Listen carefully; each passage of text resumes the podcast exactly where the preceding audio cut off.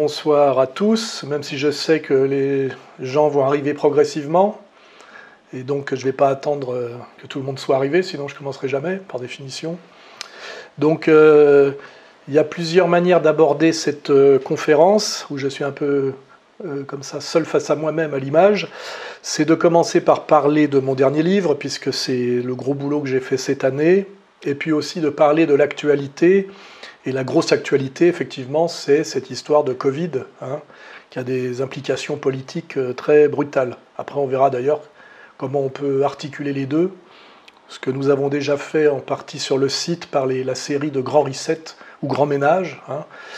Mais euh, donc je vais un peu reprendre ce que j'ai ce que j'ai déjà dit euh, plusieurs fois sur le site, mais bon, les gens sont là, je ne vais pas leur inventer une nouvelle vision du monde pour changer. Je vais être un peu dans la redite. Mais c'est comme ça, j'ai écrit qu'un seul livre là récemment, et dedans il n'y a qu'une seule vision du monde, et donc euh, je vais la répéter une fois de plus.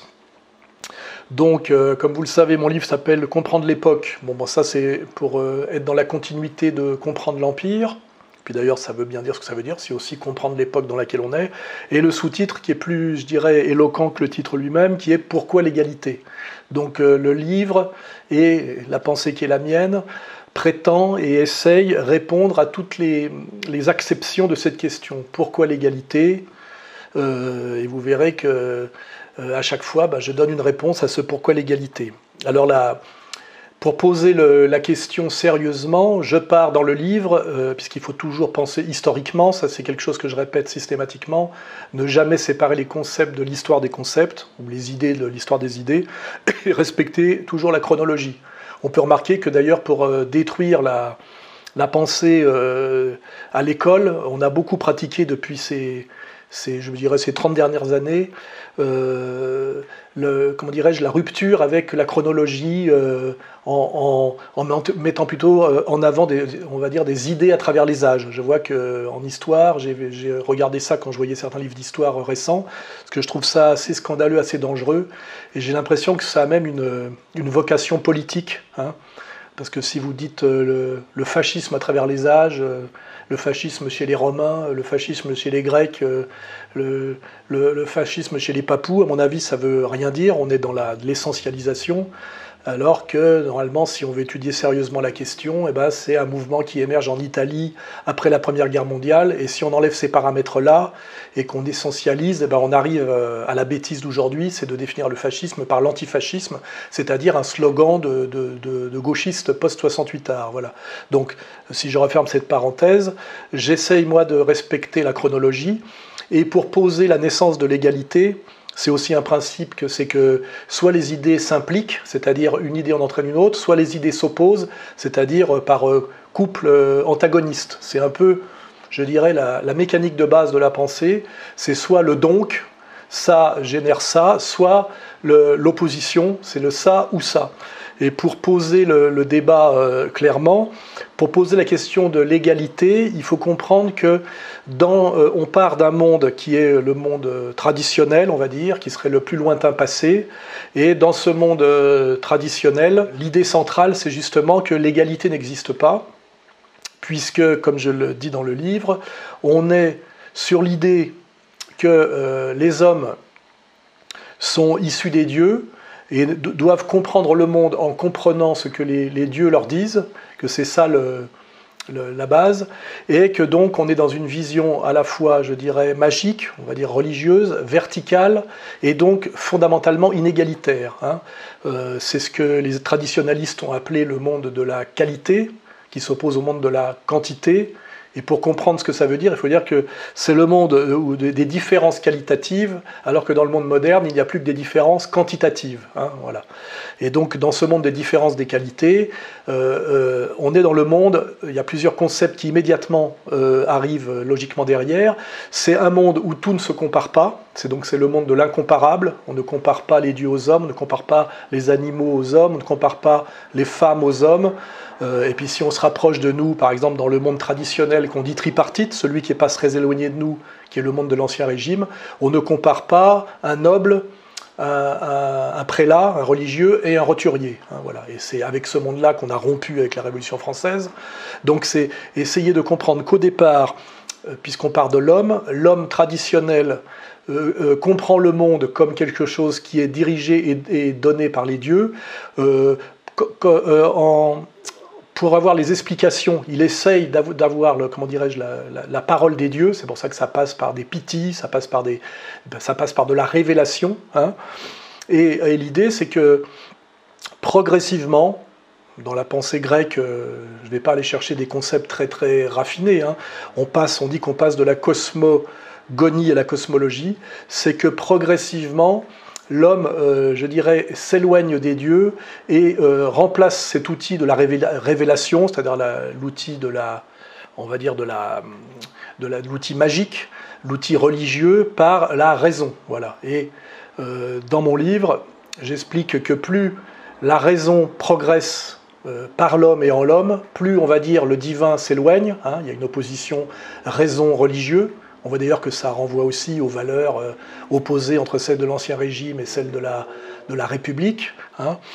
Et euh, ce que je fais remarquer, c'est que plus cette euh, raison s'impose à l'homme, plus l'égalité monte également. Et donc dans le livre, je ne pense, je sais pas si c'est une découverte de moi ou si ça existe déjà antérieurement, mais en tout cas c'est une idée forte qui m'est venue à l'esprit.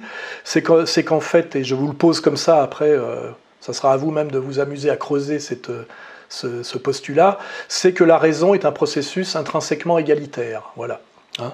Et alors, euh, si je veux avoir une vision un peu, je dirais, religieuse, on va dire que l'homme est chassé, on va dire, du jardin d'Éden pour prendre des, images de nos, de, nos, monothéismes. Il est chassé du, jardin d'Éden, c'est-à-dire du paradis terrestre, où tout lui est donné par les dieux, euh, euh, alors on dit bien que parce qu'il a goûté au fruit de l'arbre interdit qui serait l'arbre de la connaissance, ce qui veut dire que par rapport à ma démonstration, ça voudrait dire de façon imagée que l'homme à un moment donné décide non plus de s'en remettre au Dieu pour comprendre le monde, mais de, s'appuyer sur euh, quelque chose qui est le fruit de la raison, c'est-à-dire l'arbre de la connaissance, c'est-à-dire la raison appliquée, et que en cela, ça fâche les dieux ou le Dieu, et qu'il est chassé donc du Jardin d'Éden ou du monde divin, du monde de la révélation pure.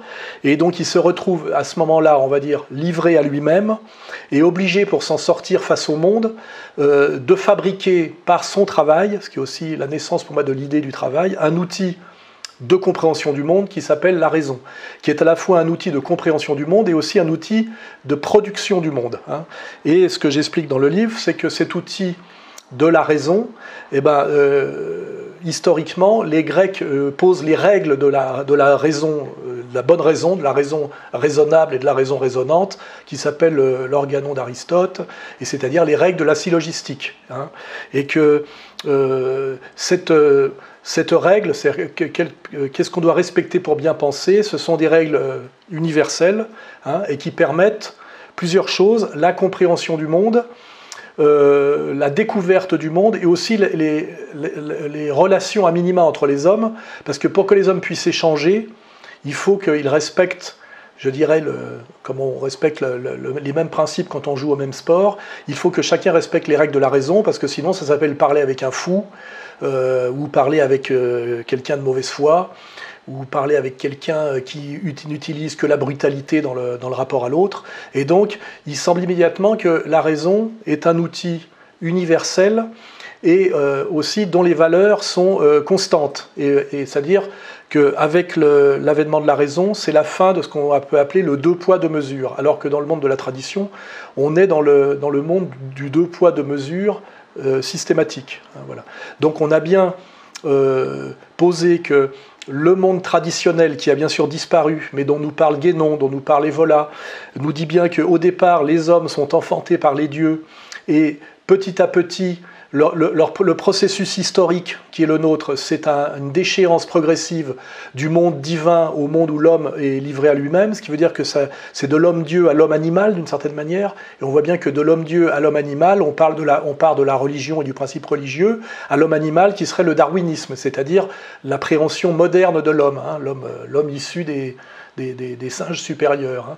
Donc, euh, donc euh, on, là, on, construit historiquement cette euh, vision du monde.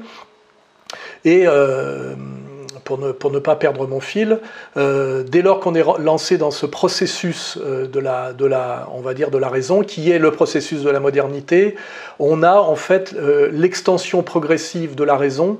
Et j'explique dans mon livre que si on prend la base de la raison qui est la logique, au départ la logique s'appuie sur le langage en parlant des hommes. Donc dans le livre, je prends l'exemple le plus simple qui est le syllogisme. Euh, Socrate est un homme, tous les hommes sont mortels, donc Socrate est mortel. Hein, donc on voit bien qu'au début on parle des hommes.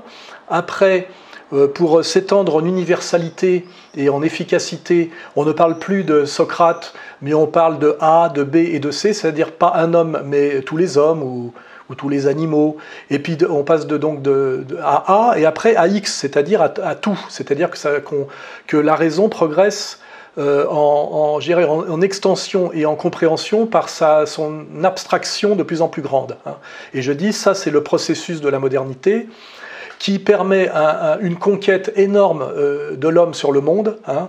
C'est la, on va dire que c'est la maîtrise de l'intelligence mais qui en même temps, avec cette dimension d'abstraction, s'éloigne, je dirais, de, l'humain et de, quelque chose de profondément, je dirais, anthropocentré. Et ce que j'explique dans le livre, euh, à un chapitre suivant, euh, si vous voulez vous amuser euh, évidemment à jouer avec tout ça, le mieux c'est de lire, le livre. Là, je vous, fais un, résumé. c'est qu'effectivement, cette domination de la logique sur le monde est dans son extension abstraite, une domination de l'outil mathématique sur le monde et donc de la mathématisation de tout. Et ça, c'est fondamental parce que c'est ce qui amène aujourd'hui à la technocratie. C'est-à-dire que c'est la vision mathématique du monde. Et ce qui veut dire que plus cette vision est mathématique, moins elle est religieuse. Hein. On a vraiment cet antagonisme. Enfin, pour nous, en tout cas, on verra qu'il y a des gens qui, justement, arrivent à, accoupler euh, le divin et le, et le, mathématique. Et ça, c'est un des sujets du livre. Euh, je, l'aborderai un peu plus tard parce qu'il est plus risqué. Et, donc, euh, plus euh, la mathématique progresse sur le monde, plus le divin s'éloigne. Et on a dans ce processus de mathématisation un énorme gain de puissance, mais aussi une dimension froide, une dimension technocratique et une dimension qui peut devenir même ultra violente et ultra dangereuse pour l'homme. En même temps qu'elle lui donne cette puissance, elle peut mettre aussi cette puissance euh, elle peut le mettre en danger par cette puissance. Donc ça serait ça les, grands fils de la, du processus de modernité, tel que je l'ai décrit dans le livre. C'est une lente mathématisation du monde, qui est une, un, procédé euh, de plus en plus puissant et de plus en, mais de plus en plus froid, et parallèlement, ce qui d'ailleurs le masque partiellement, un processus égalitaire, puisque euh, ce, ce, triomphe euh, et cette domination progressive de la logique et de la raison sur le monde s'accompagne effectivement d'un processus égalitaire. Alors ce que j'explique dans le livre, c'est qu'au début, ce processus égalitaire qui est inhérent euh, à la raison est un processus égalitaire, je dirais, qu'on qui, qui, voit dans les mathématiques, dans la physique, etc. Hein, C'est-à-dire les lois sont constantes et les mêmes partout et en tout lieu, hein, euh, mais que progressivement, ce processus égalitaire, donc qui vient, je dirais, de la logique et de la logique mathématique, déborde et, et contamine, sans même avoir besoin d'y penser, l'idéologie et l'idéologie politique et que je dis que ce constat et ce processus me paraît assez peu discutable parce que là, on parle exactement de ce qu'on appelle les Lumières et la domination progressive sur le monde politique de l'encyclopédie. On va dire, euh, à partir, ça commence avec la Régence, je vais dire, bon, on peut même dire que ça commence avec la Boétie et Montaigne, mais en tout cas, ça culmine, ça culmine comme par hasard à la fin du règne de Louis XVI et ce triomphe de, de l'esprit des Lumières et des encyclopédistes sur la France se solde par la Révolution française, c'est-à-dire la fin du monde de la tradition tripartite euh, pour un monde euh, euh, apparemment d'égalité, c'est-à-dire les droits de l'homme et l'égalité citoyenne.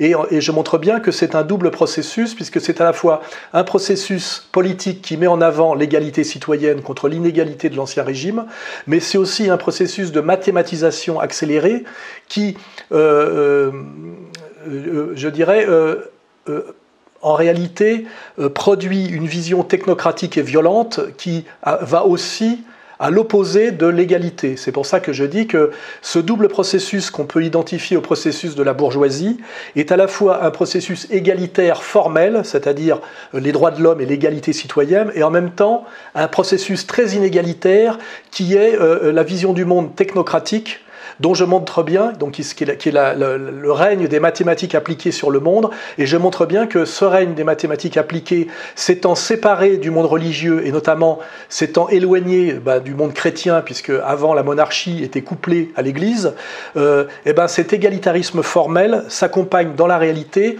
d'une très grande violence sociale, puisque cette technocratie et cette mathématique appliquée donnent en fait euh, l'économisme et la domination sur notre monde bourgeois de l'économie comme nouvelle religion, et que cette économie, on, le constate avec l'épopée bourgeoise, produit à la fois un énorme gain de production de richesse, mais euh, euh, parallèlement une énorme violence sociale qui, politiquement, se constatera par le bond en avant évident de la société industrielle sur le plan notamment technique et sur le plan de la puissance de, l'homme, en passant notamment du cheval au cheval vapeur, puis après au moteur à combustion interne, tout ça c'est des, mathématiques appliquées, mais en même temps à une très grande violence sociale qui se constate par exemple par la misère ouvrière et par la souffrance du prolétariat, c'est d'ailleurs sur cet écart de plus en plus, enfin très violent, entre la promesse égalitaire des Lumières, euh, l'égalitarisme formel de la démocratie bourgeoise et la violence sociale qui s'appelle la lutte des classes, de ce constat et de cet écart naîtra le, socialisme,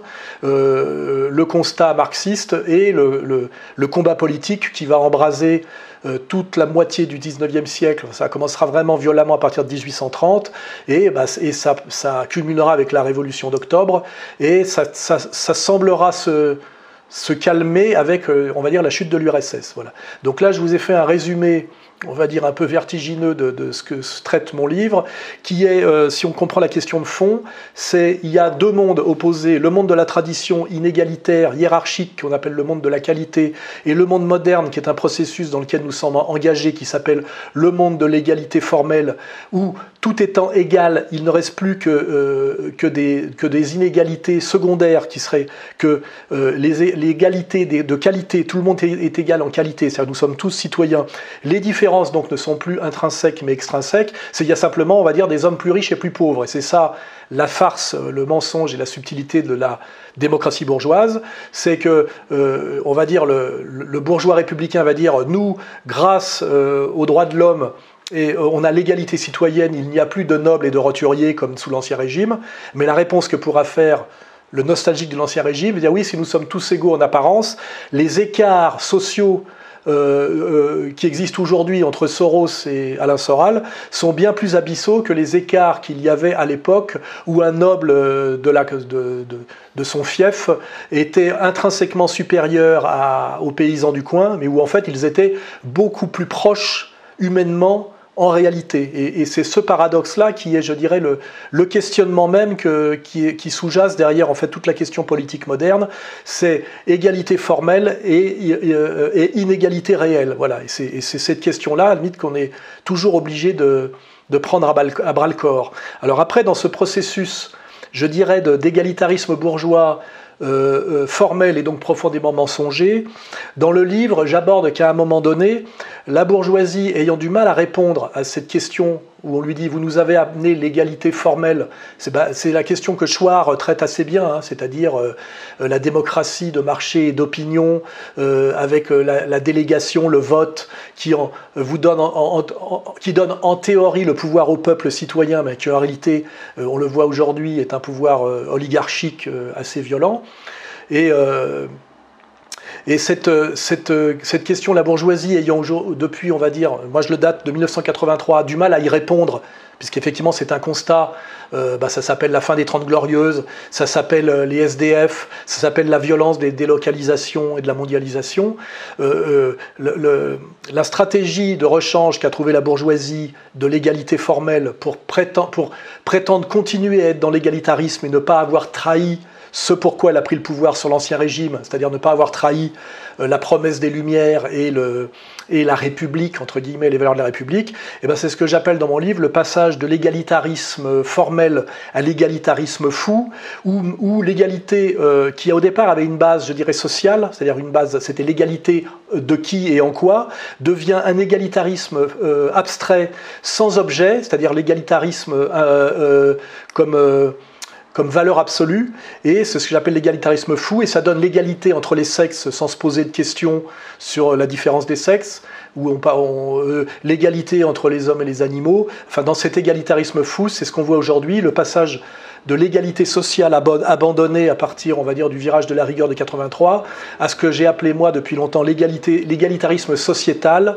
qui s'appelle le jeunisme, l'égalité entre les jeunes et les vieux, le féminisme, l'égalité entre les femmes et les hommes, euh, pourquoi pas l'animalisme, l'égalité entre les animaux et, les hommes, euh, et puis après tout ce que donne le LGBTisme, euh, l'égalité entre les les, homosexuels et les hétérosexuels, c'est-à-dire que euh, des, euh, discours égalitaires et des combats d'égalité qui ne coûtent rien, je dirais, à la bourgeoisie en termes de, répartition capital-travail et qui permettent euh, de, mettre en avant un égalitarisme, on va dire, qui poursuit sa quête, alors qu'en réalité, étant coupé de toutes ces bases sérieuses du point de vue de la raison et de la logique, il devient une espèce d'absurdité politique très dangereuse. Et là, d'ailleurs, on est dans les, dans, aujourd'hui et ce que ça peut donner demain, c'est-à-dire sans doute euh, que ce mensonge égalitaire euh, et cet euh, égalitarisme fou peut amener comme sentiment général, et on le constate aujourd'hui, un désir finalement y compris dans le peuple, d'un retour à quelque chose d'inégalitaire, de hiérarchique et de traditionnel,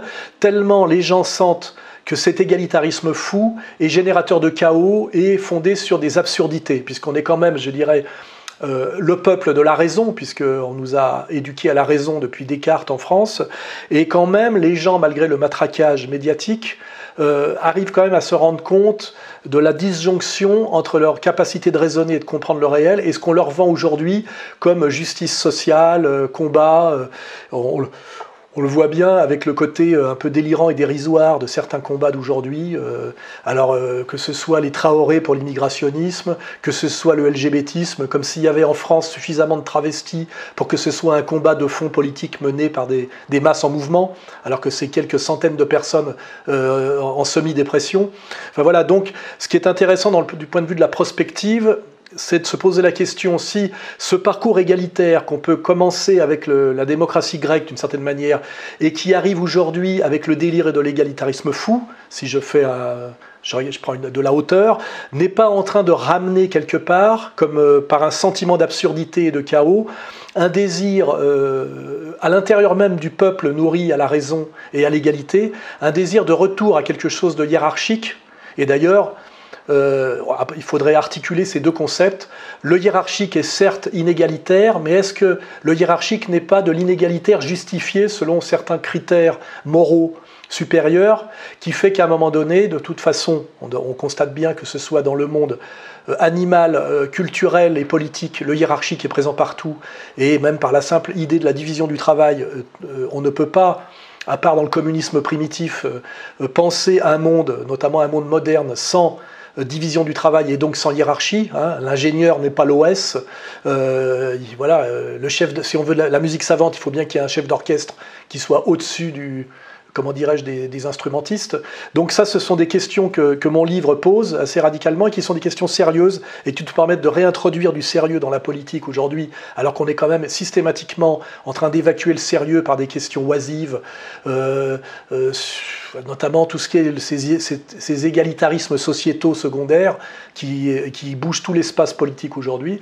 C'est euh, cette question fondamentale, comment articuler une vision relativement euh, égalitaire du monde, puisqu'effectivement, comme je l'explique dans le livre, euh, euh, les gens sont assez réticents à l'inégalité qui ne serait pas justifiée par quelque chose qui, en dernière instance, profiterait à tous.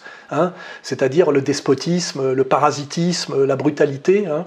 toutes ces idées qui sont derrière l'inégalitaire les, répugnent.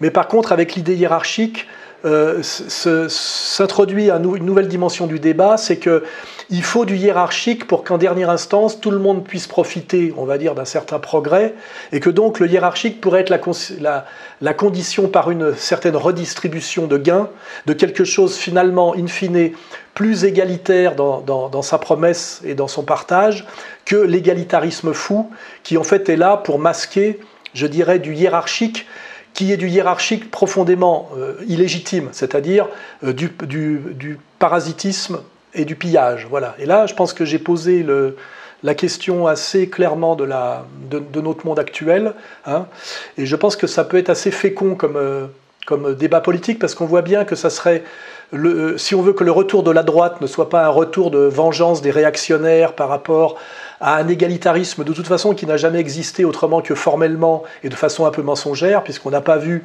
dans la France, d'après les Trente Glorieuses, euh, une, élévation euh, réelle de l'égalité et du partage du travail et des richesses. Donc je pense que pour que le retour d'une certaine droite et d'une certaine pensée traditionnelle ne soit pas justement quelque chose de purement réactionnaire, c'est-à-dire un c'était mieux avant euh, colérique, il faudrait être capable aujourd'hui d'articuler, je dirais, le respect de la nécessité hiérarchique avec euh, cette idée supérieure, on va dire, du partage, du respect de l'autre, de la vision collective, hein, c'est-à-dire qui, est articulée avec le nous et pas avec le je.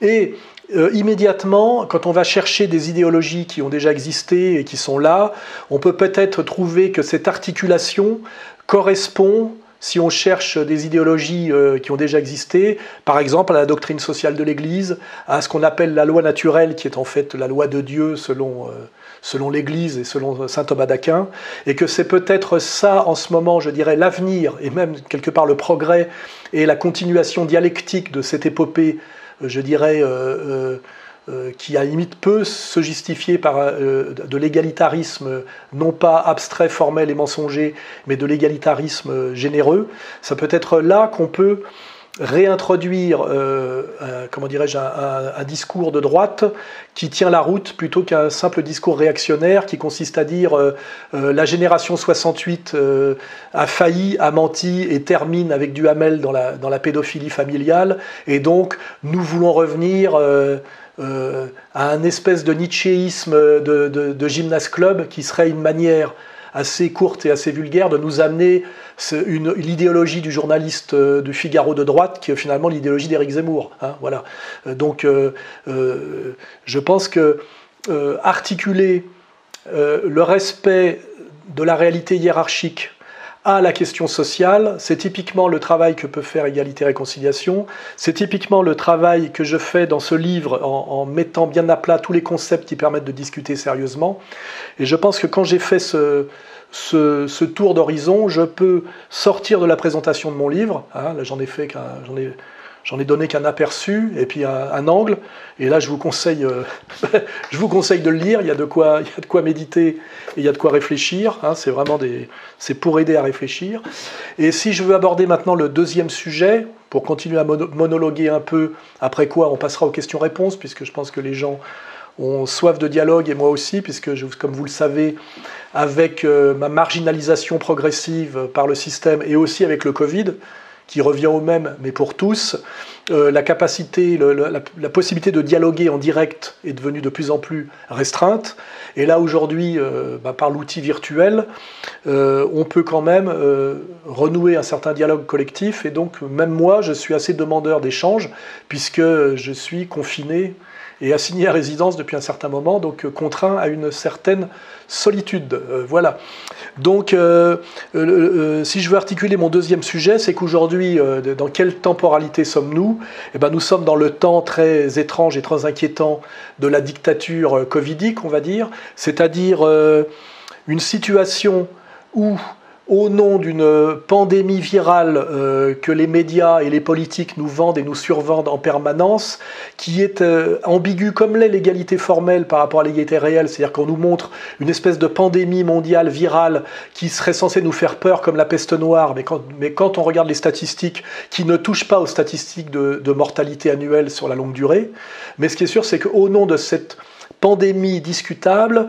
nous sommes aujourd'hui, notre pouvoir soi-disant démocratique, c'est-à-dire le président de la République euh, français élus au suffrage universel, nous a imposé, pour des raisons sanitaires, une dictature de fait avec couvre-feu, interdiction de se réunir, euh, masque obligatoire, avec toute la symbolique que ça représente, c'est-à-dire un baillon. Hein. Euh, et ça, c'est la question actuelle. Euh, qui rejoint d'ailleurs ma question du, mensonge de l'égalité et derrière du mensonge de la démocratie. De la démocratie. Euh, et euh, nous, le travail qu'on a fait à Égalité Réconciliation avec mes camarades, bah pour ça vous regardez Grand Reset 1, euh, sur le, le, grand reset financier, grand, grand reset 2 sur la pandémie virale, grand reset 3 sur le mensonge écologique actuel et grand reset 4 euh, qui est sur la, la, technique, hein, c'est-à-dire le, big tech, hein, c'est-à-dire l'homme augmenté et l'homme diminué. Euh, et nous en, nous en préparons un autre euh, plus général, qui le grand reset des mœurs. Hein, sur euh, la manière dont aujourd'hui le système euh, agit dans, le sens d'une déstructuration euh, du, on va dire du monde traditionnel affectif et des équilibres affectifs à travers la famille, etc. Et qu'on a vraiment l'impression aujourd'hui que le pouvoir joue sur le chaos pour se maintenir, alors que normalement le rôle même du pouvoir, sa légitimité, c'est, euh, si on veut en donner une définition radicale, c'est des instances dont, le pouvoir est légitimé par euh, euh, la lutte contre le chaos, hein, puisque c'est ça le, pouvoir, c'est maintenir en place un ordre qui bénéficie à tous. Alors là, aujourd'hui, on a l'impression que le pouvoir oligarchique, pour se maintenir coûte que coûte, joue lui-même la carte du chaos. Hein, et euh, pour poursuivre mon raisonnement, euh, c'est le chaos par la destruction du travail au nom du Covid, alors qu'on peut faire remarquer qu'une épidémie, si nouvelle soit-elle, ne justifie pas, quand on voit ses conséquences sur la mortalité, la maladie, qu'on détruise toute l'économie occidentale et, notamment l'économie des classes moyennes, hein, ça ne justifie pas. Euh, ça ne justifie pas non plus qu'on nous abolisse nos libertés individuelles, et c'est ça, c'est ça quand même le sujet.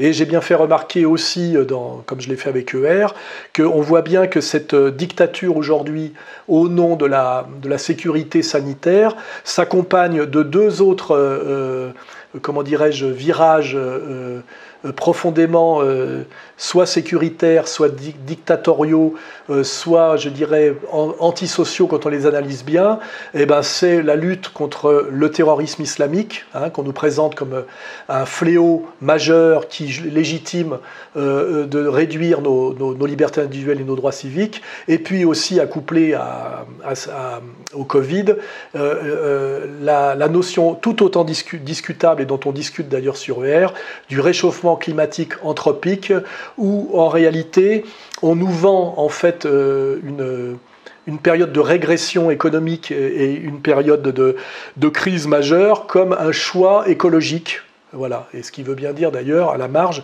qu'il semble bien aujourd'hui que l'oligarchie dictatoriale, euh, aujourd'hui, s'appuie sur la bêtise écologique et gauchiste pour nous vendre en fait euh, euh, une, très très dure austérité qui, quand on regarde bien, en dernière analyse, ne bénéficie qu'à l'oligarchie, c'est-à-dire bon, à, l'hyperclasse. Donc là, je pense qu'après vous avoir présenté la chose de manière assez conceptuelle et avec euh, une, grande hauteur de vue, monde de la tradition, monde de la modernité, processus égalitaire, mensonge de l'égalité, égalitarisme fou et monde de plus en plus inégalitaire en réalité, on voit bien que accolé à cette triplette de dictatoriale oligarchique qui est lutte contre le terrorisme islamique, contre lequel on lutte pas vraiment sérieusement, puisqu'en même temps qu'on prétend lutter contre le terrorisme islamique, euh, on ne fait pas le lien avec l'immigration incontrôlée.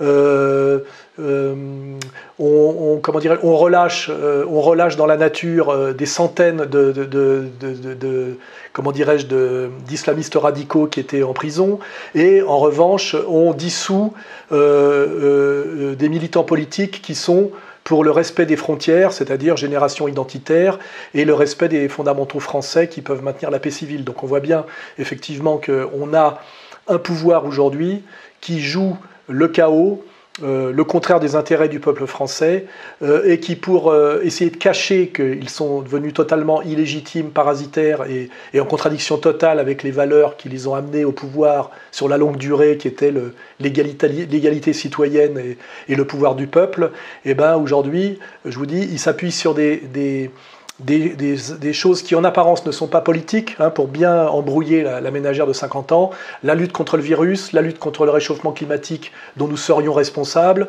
et euh, la lutte contre un terrorisme islamique qui en réalité, quand on regarde, on a, on a non seulement fait très peu de morts en France, hein, puisque le terrorisme islamique tue beaucoup plus de monde, et sans, sans aucune proportion dans le monde arabe, que dans le, dans le monde occidental. Et puis quand on regarde bien, notamment simplement sur euh, euh, le rôle de Fabius en Syrie, puisqu'il faut prendre des exemples, ce terrorisme islamique, on l'a favorisé, quand je dis on, c'est notre système de domination, l'a favorisé par tous les moyens. Hein, voilà. Donc là, je pense que j'ai posé le, le décor qui permettrait un débat. C'est un débat, je dirais, de, haute volée, euh, un peu philosophique et historique sur euh, l'égalité à travers les âges, le processus égalitaire, et en même temps un deuxième sujet plus, en rapport avec la politique euh, actuelle, mais qui n'est pas sans lien, qui est comment, enfin, cette dictature covidique dans laquelle nous sommes aujourd'hui. Hein, et qui en France se traduit par euh, euh, le couvre-feu, le port obligatoire du masque, l'interdiction de réunion, euh, et puis évidemment à terme le, vaccin obligatoire d'un vaccin qui n'en est pas vraiment un. voilà. Donc je pense que je ne sais pas combien de temps j'ai tenu là, si je demande à mes collègues. Ça nous a fait quoi comme introduction? Une trentaine de minutes. Une trentaine de minutes, ça devrait suffire. Et après, on peut continuer comme ça par des relances de questions sachant, je le dis tout de suite, que je ne suis pas omniscient, que euh, n'étant pas beaucoup en France en ce moment et étant vraiment fatigué par le, mensonge médiatique qui est devenu tellement énorme et tellement intense que je préfère moi ne plus regarder, je ne suis pas forcément au courant de petites choses de la politique euh, quotidienne, notamment française. J'ai tendance à faire le tri et à ne m'intéresser qu'à des, à des événements qui me semblent majeurs et importants euh, pour comprendre effectivement, notamment où est-ce qu'on veut nous amener, euh, où est-ce qu'on veut nous amener demain. Donc, euh, il est possible que qu'à certaines questions, je n'ai pas précisément de réponse. Comme je dis, on n'est pas obligé. Ça, c'est une question importante. On n'est pas obligé d'avoir une idée sur tout. Hein, voilà. Que pensez-vous de la tribune des généraux publiée par Valeurs Actuelles? Alors, c'est toujours pareil. On est souvent obligé de penser aux choses de, façon ambivalente. Hein. Il n'y a jamais c'est jamais tout bien ou tout mal. Et je vous dis, euh, euh, les antagonismes et, l'ambivalence, c'est vraiment un des fondements de la pensée. Soit on est dans le causal, soit on est dans euh, l'ambivalent ou l'antagonisme. Alors, dans un premier temps, je me dis que ces militaires qui sont en colère d'une France qui est en train de se, de se disloquer et de se disloquer dans la violence, euh, effectivement, c'est plutôt une, a priori une bonne réaction, puisqu'on ne peut pas continuer comme ça éternellement. Il y a des problèmes sécuritaires en France qui sont terribles, il y a des problèmes de laxisme qui sont terribles, il y a aussi un problème, euh, euh, comme je dit tout à l'heure, de, de, de, se tromper d'ennemis. Il est absolument intolérable que l'État français dissolve, je crois que c'est le mot, génération identitaire, qui essaye de faire respecter les frontières et la loi française par rapport à la question des clandestins et que dans le même temps, euh, on libère des terroristes islamiques qui sont en prison, et qu'un euh, Dupont-Moretti, qui est euh, ministre de la Justice, en gros, nous fait comprendre à demi-mot qu'il n'y a pas de problème d'insécurité en France, que c'est une vue de l'esprit, et envoie des messages quotidiennement qui garantissent qui garantissent une certaine impunité aux délinquants, notamment quand c'est des délinquants ethniques, et par contre menacent systématiquement, de façon assez ouverte, le peuple de France, le peuple de souche et le peuple du travail. Voilà, c'est intolérable, et donc l'armée, l'armée qui est la grande muette se réveille, en apparence c'est plutôt pas mal, mais quand on regarde d'un peu plus près, on se dit que quand même, euh, ça fait très longtemps que les militaires ne bougent pas. On se dit qu'en France, la haute hiérarchie militaire, c'est-à-dire les généraux, je rappelle qu'il y a autant de généraux dans l'armée française que dans l'armée chinoise, ont de tels privilèges que de toute façon, ils n'ont pas vraiment de raison de bouger. On sait aussi que depuis, euh, euh, c'est la conséquence de l'affaire Dreyfus, euh, il y a un plafond de verre maçonnique qui fait qu'au-dessus du grade de capitaine ou du lieutenant-colonel, pratiquement tous les cadres de l'armée française, les généraux, sont membres de la franc-maçonnerie, sont souvent des, anti, des anticatholiques, souvent liés à l'OTAN, c'est-à-dire à des instances supranationales et ont accompagné l'effondrement de la France sans broncher depuis des décennies, en toujours d'ailleurs se prononçant chaque fois qu'ils le pouvaient contre Jean-Marie Le Pen et le Front National qui, a quand même annoncé toute la catastrophe dans laquelle nous sommes aujourd'hui, et qui est d'ailleurs aujourd'hui reprise par Zemmour, avec des gens qui s'extasient, alors que Zemmour ne fait que dire au moment où ça devient dangereux ce que euh, Le Pen disait à l'époque où c'était préventif et nécessaire. Hein, voilà, donc euh, j'aimerais bien que cette nouvelle droite, euh, je dirais décomplexée, rende hommage à Jean-Marie Le Pen pour sa, sa, préscience, sa vision. Or, je vois qu'ils ne le font jamais, hein, euh, ça c'est important. Et puis quand je regarde encore d'un peu plus près, parce que je suis soupçonneux, je me dis, tiens, c'est étrange, ces militaires qui ont fait des déclarations publiques qui sont attaquables par leur hiérarchie, c'est-à-dire par un, ministre qui est une femme. Je rappelle quand même que les femmes ne font pas la guerre et qu'elles ne l'ont jamais faite en France. Et il est quand même étrange que le ministre des Armées soit une femme. Ça me paraît, euh, c'est comme si le ministre des, de, je dirais, du, de la condition féminine euh, était un, acteur porno. Hein, vous voyez, Rocco Siffredi comme, euh, comme ministre de la condition féminine, c'est à peu près aussi cohérent qu'une femme ministre des armées. Hein, voilà. Voilà, donc ça quand même, c'est que tout ça, c'est quand même des symboles, je dirais, de, de mépris, de destruction, de, assez évident. Et, je vois que c'est donc ces militaires qui sont attaqués par leur, leur, leur ministre de tutelle, ce qui est assez amusant d'ailleurs, une femme. Je vois qu'ils prennent un avocat pour se défendre. Et quel avocat prennent-ils? Un avocat franco-israélien qui s'appelle Maître Golnadel, qui par ailleurs est euh, le président de l'association Avocats sans frontières, qui envoie au tribunal tous les patriotes, dont moi, dont Hervé Rissen, pour les faire condamner. Donc là, on est dans une duplicité euh, très visible. Et je me rappelle que Génération Identitaire, qui vient d'être euh, dissous, avait commis l'erreur, mais eux, ce pas des militaires au gradé, ce sont des gamins, donc des, des naïfs avait commis l'erreur de, déjà de, s'inscrire dans la ligne que j'appelle le national-sionisme, en pensant que ça protégerait leur patriotisme. Donc ils ont, pas, enfin là, ils ont peut-être compris qu'ils n'avaient pas tout compris. Et ils avaient également pris comme avocat maître William Golnadel, hein, c'est-à-dire euh, un juif sioniste militant euh, binational, membre du Likoud, et que, que ces militaires pour euh, affirmer leur patriotisme et leur désir de, redresser la France, prennent comme avocat un avocat israélien. Hein, quand on sait ce qui s'est passé en France depuis l'éviction du général de Gaulle pour son discours de novembre 67, on se dit que ça pue et que c'est pas très bon signe. Voilà.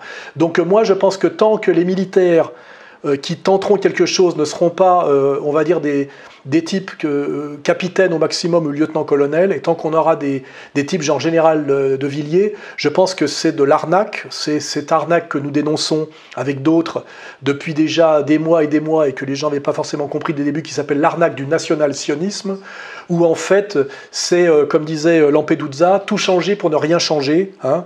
si, in fine, on passe de l'idéologie, on va dire, Cohn-Bendit BHL à l'idéologie Zemmour euh, Finkelkraut. Hein, voilà, ça va, c'est pas ça qui va sauver la France.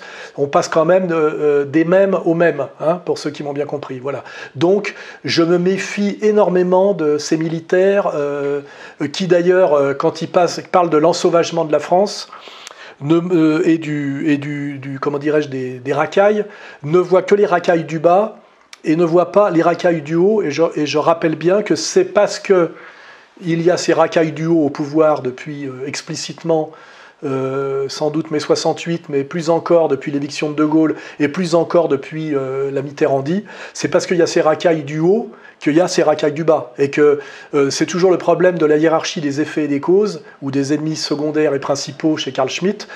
c'est que en général, si je prends une comparaison de plombier, parce que c'est accessible à tous, quand on veut éviter, enfin régler le problème d'une fuite de robinet, c'est pas seulement d'éponger et de mettre une cuvette dessous, parce que là il faut éponger pour l'éternité et, changer, vider la cuvette toutes les deux heures, c'est à un moment donné de changer le joint du robinet, c'est-à-dire traiter euh, la cause et pas l'effet. Et ce que moi, je n'ai pas encore entendu ces généraux euh, euh, s'en prendre à la cause. Hein à ceux qui ont permis cet ensauvagement, ce séparatisme des banlieues, cette, euh, expansion d'un islam wahhabite euh, euh, guerrier et, ultra-violent. je, ne les ai pas entendus montrer du doigt Julien Drey, SOS Racisme, Bernard-Henri Lévy, Jean-Pierre Pierre Bloch, pour remonter plus haut, le Grand Orient de France. et quand ils commenceront à faire ça, c'est-à-dire le tiers ou le dixième du travail que j'ai fait moi, Alain Soral, qui, qui est un simple civil, je les respecterai comme des militaires et des combattants. Pour moi, pour l'instant, ce sont des fonctionnaires et des planqués. Et euh, franchement, euh, j'ai autant de respect pour eux que pour le général Gamelin. Voilà. Comment expliquez-vous que des personnes ayant toute l'intelligence requise et le bagage intellectuel pour sortir de la matrice refusent de le faire? Ah, Bonne question. Il y a deux questions. Il y a enfin deux réponses. Je veux dire. Il y a la trouille et l'intérêt. Hein. Il y a des gens qui ont peur. N'oubliez pas que, comme je l'ai dit souvent, la peur est la catégorie euh, première du politique. Un homme qui prend le pouvoir, qu'est-ce qu'il s'attache euh, La police et l'armée pour pouvoir menacer ses ennemis intérieurs et extérieurs. Donc, euh, n'oublions pas que la politique, même si c'est bien, bien comment dirais-je, articulé par une division du travail, vous voyez ce qui m'est arrivé moi dans ma vie, hein, les agressions physiques, les menaces, les condamnations sous faux prétexte, euh, l'embastillement. Euh, il y a des gens qui, bien qu'ils comprennent, aient peur. Hein, euh, la peur, ça soit ça empêche de comprendre, soit ça fait, ça limite la compréhension à la compréhension silencieuse et discrète. Et puis sinon, il faut pas oublier, il y a l'intérêt. Il y a des gens qui sont bénéficiaires de ce système. Hein. Bah, ceux qui sont au sommet, je pense que l'évolution du monde depuis 83 ne gêne pas beaucoup Attali euh, il en est même le bénéficiaire, donc je comprends que lui trouve ça très bien. Et puis il y a aussi des gens qui sont passés d'un camp à l'autre. Je me rappelle que j'ai fait un livre avec Eric Nolot. Euh, qui me donnait raison à peu près sur tout, et puis qu'aujourd'hui il sert de faire valoir chez Hanouna en, validant tout le, narratif de la, domination la plus abjecte. Hein. Donc, euh, ce qui, voilà, pour répondre, il y a la peur et il y a l'intérêt. Et parfois d'ailleurs, on commence par faire peur à quelqu'un, et puis après, on lui fait comprendre que c'est son intérêt. Ça s'appelle la stratégie de la carotte et du bâton. Ça s'appelle euh, la stratégie du bon flic et du mauvais flic. Et moi, euh, j'ai connu à peu près tous les gens qui sont en place aujourd'hui, puisque c'est ma génération qui est en place aujourd'hui, puisque je vais avoir 63 ans. Euh, je les ai tous connus idéalistes, pro-palestiniens, voulant faire mieux que leurs aînés. Et j'ai vu je les ai vus progressivement à l'exception de très très peu, euh, euh, rallier euh, par la peur et par l'intérêt le système de domination, que ce soit dans la littérature, dans la sociologie, dans la politique, dans l'art. Hein, je n'ai vu que ça. Voilà. Donc, je pense que j'ai répondu. ne mettons pas la barre trop haut.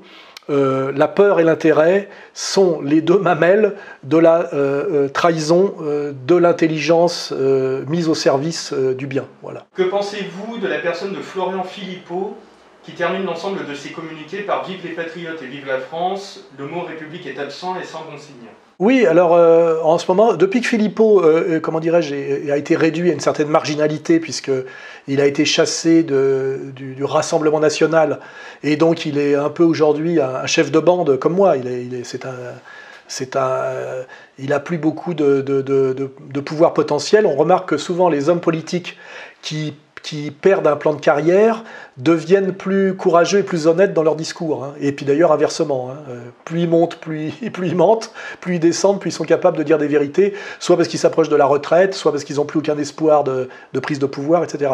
Donc euh, euh Philippot euh, a un très bon discours actuellement, et d'ailleurs j'ai fait remarquer que je lui avais offert Comprendre l'Empire dédicacé, et qu'il ne m'a jamais attaqué personnellement, et qu'au Rassemblement, Rassemblement national ou au Front national, il était plutôt sur ma ligne, hein. il était plutôt euh, social, et je, me rappelle que s'il est parti, est parti du Rassemblement national, c'est qu'il a bien dit à Marine que si on ne sortait pas de l'euro, euh, toutes les promesses qu'on faisait de, de, changements profonds de politique économique et sociale étaient forcément des mensonges, puisque euh, le pouvoir européen au-dessus du pouvoir français interdisait tous ces changements promis. Voilà. Donc dans la manière dont Philippot est parti du, Front National, Rassemblement National, il y avait quand même, il est parti par honnêteté, par fidélité à ses idées, qui étaient sortir de l'euro, sortir de l'Union européenne, et euh, il est, un, on va dire, un républicain de gauche profondément, c'est-à-dire, euh, c'est moi, c'est ce qui m'a amené au, c'est ce qui m'a amené au Front National. Hein. Donc c'était un peu la même ligne. Et aujourd'hui, quand je vois les rassemblements populaires qu'il fait pour dénoncer le mensonge euh, dictatorial du Covid, il est sur la bonne ligne. Après, si je veux nuancer ça, je dis, c'est ce que c'est la, discussion que, que j'ai en ce moment, c'est il ne faut pas confondre un homme politique et un chanteur. Voilà. Et là, je, je me sers de ça. Euh, pour un chanteur, hein, un songwriter, hein, euh, quelqu'un qui, qui, écrit des textes euh, pour être chanté, tout, est dans le, tout est dans la chanson. Hein. C'est-à-dire que le texte de la chanson se suffit à lui-même et il est sa vérité. Alors que pour un homme politique, il y a le texte que dit l'homme politique, hein, sa chanson, et puis il y a qui lui permet de chanter, et à qui euh, euh, cette chanson va rapporter. Hein, voilà, il faut voir euh, comment la, maison de disques et qui touche en dernière instance le plus de droits dans cette histoire. Hein, voilà. donc ça veut dire qu'il y a le chanteur, et puis il y a la SACEM, et puis il y a Michel Drucker, et puis il y a Guy Barclay. Hein, voilà. Et donc là où, où je, je, garde quand même une petite réserve, c'est que Philippot, tout ce qu'il dit est très bien, il dit à peu près la même chose que moi d'ailleurs, euh, il ne va pas aussi loin évidemment, parce que sinon il serait diabolisé comme moi, il aurait plus BFM TV, il aurait plus euh, YouTube. Mais ce que j'ai remarqué récemment, c'est qu'il s'était rapproché d'Éric Zemmour, et je me dis si son joli discours est pour euh, finalement pour avoir un avenir politique ou une survie politique euh, ou un gain politique, c'est d'accrocher ces wagons au national-sionisme zémourien, eh ben ça aurait été effectivement toute la différence entre un chanteur et un politique. C'est que la chanson était, assez jolie, mais que malheureusement, euh, derrière, c'est autre chose. Hein, voilà. C'est malheureusement le drame permanent de la politique. Ben, c'est ce que Chouard dénonçait, c'est euh, c'est les promesses électorales et le discours politique. Et puisque le politique en fait, une fois que vous l'avez délégué votre pouvoir par son élection. Hein, c'est pour ça que euh, on veut aujourd'hui, euh, quand on parle de démocratie sérieuse, que les hommes politiques soient révocables s'ils trahissent leurs promesses électorales. Et on voit bien que la démocratie représentative n'a de, démocratique que l'apparence, puisque le seul moment où elle est réellement démocratique, c'est le moment du vote. Hein. Euh, après, c'est l'élu fait ce qu'il veut. Hein. On a même des exemples assez criants. Je me rappelle d'un Choprade qu'on a aidé à faire élire comme comme député européen au Front National, on l'avait aidé, il s'était fait élire.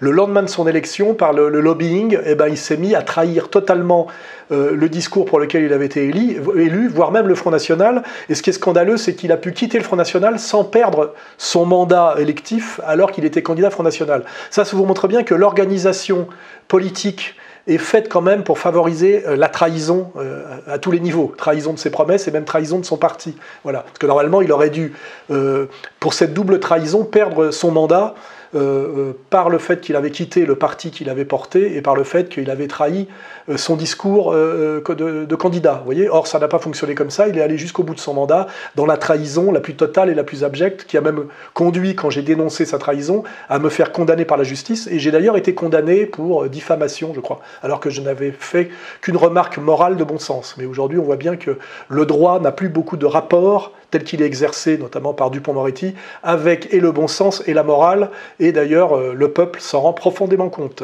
Quel conseil donneriez-vous pour échapper au passeport sanitaire, surtout dans un contexte professionnel? Alors là, il y a deux approches. Il y a l'approche, on va dire, militante que par la pédagogie, euh, sur les réseaux sociaux, on essaye de faire comprendre aux gens que tout ça euh, est totalement anormal et voire dangereux, et qu'on aimerait faire pression sur le pouvoir pour que le pouvoir change de politique. Mais on sait très bien malheureusement que euh, ça n'aboutira pas comme ça, en tout cas pas à court terme.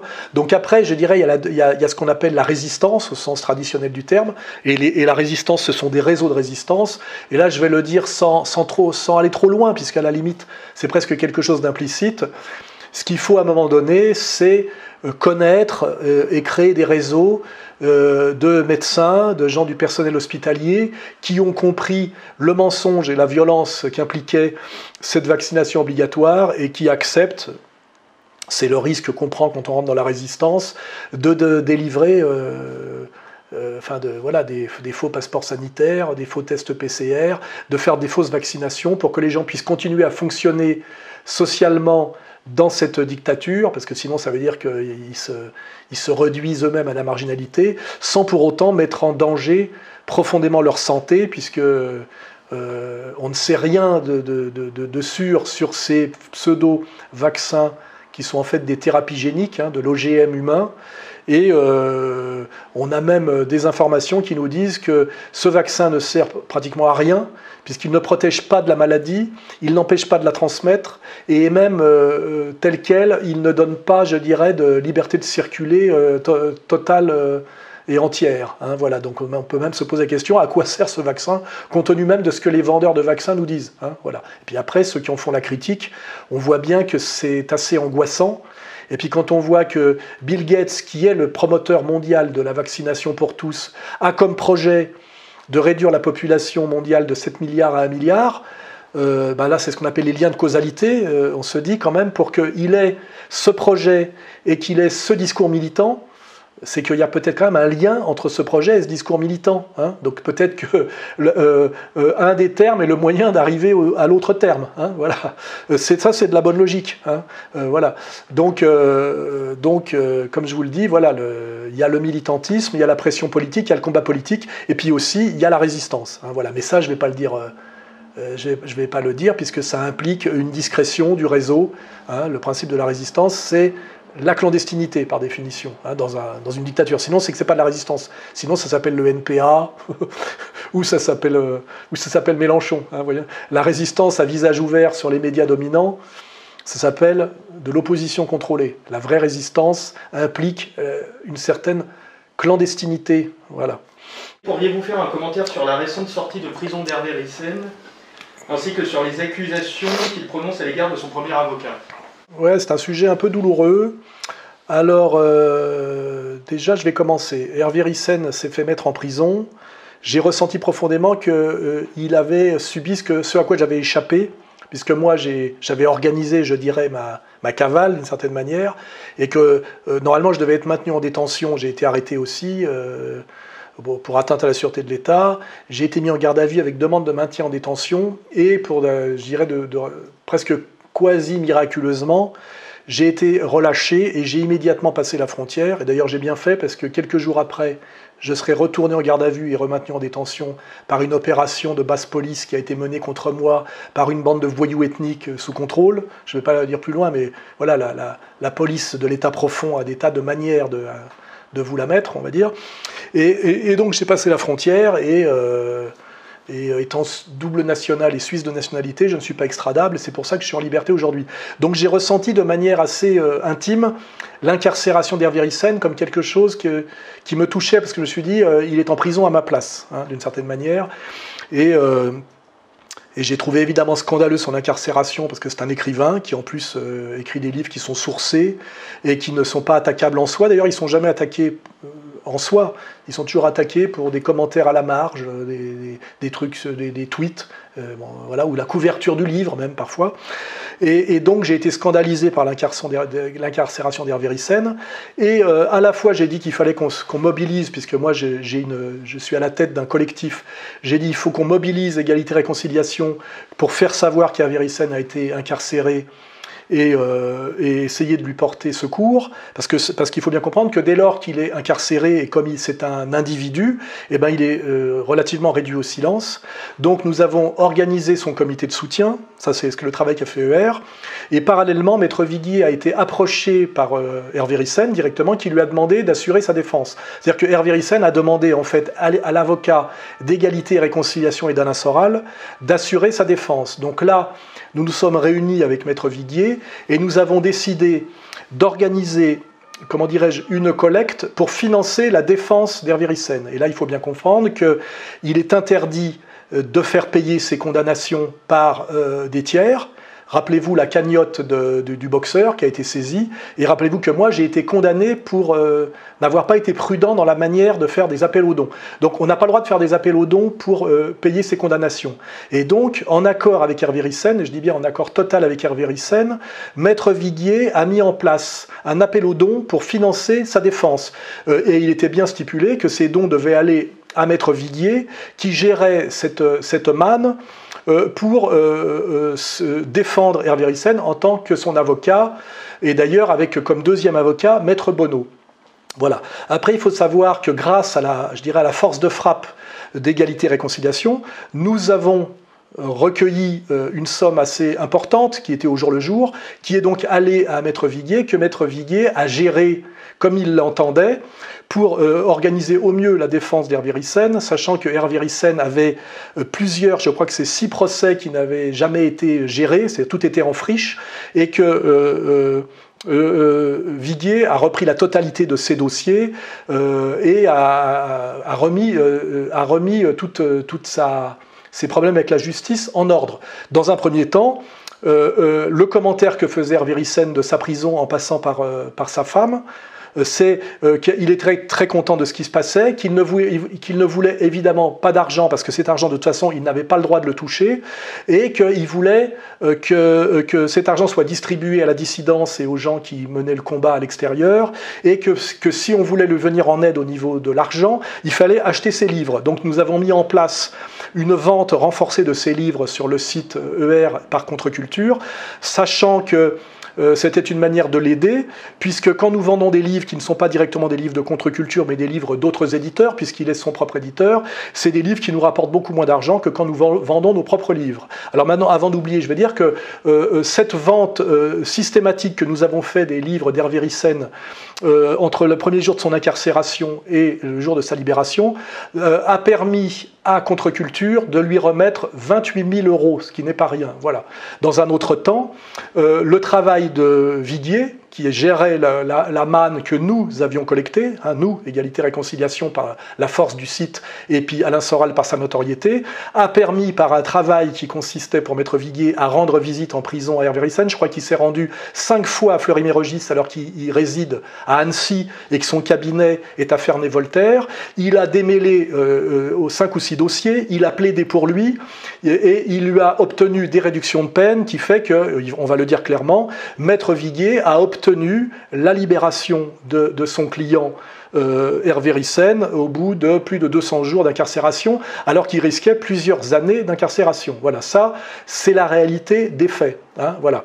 Alors après, ce dont je suis étonné, c'est qu'effectivement, Ryssen étant remis en liberté, et oubliant euh, tout, tout, ce qui avait été mis en place, initié par lui et avec son accord, au lieu de remercier euh, Viguier, son avocat, de l'avoir sorti de prison, au lieu de remercier Égalité et Réconciliation d'avoir organisé son comité de soutien pour que vous soyez en permanence tenu au courant de euh, ses souffrances, de sa réalité et de ses procès alors qu'il était pratiquement tenu au secret tout seul en prison et avec l'interdiction de communiquer à l'extérieur, hein, ce qu'il reconnaît lui-même, et au lieu même de me remercier moi qui avais mis à sa disposition l'avocat d'égalité et réconciliation et mon avocat, sachant que moi-même en ce moment, je crois que j'ai six procès en cours et que le temps que Viguier passe sur les, les, procès d'un autre, eh ben, c'est du temps qui ne passe pas sur le mien.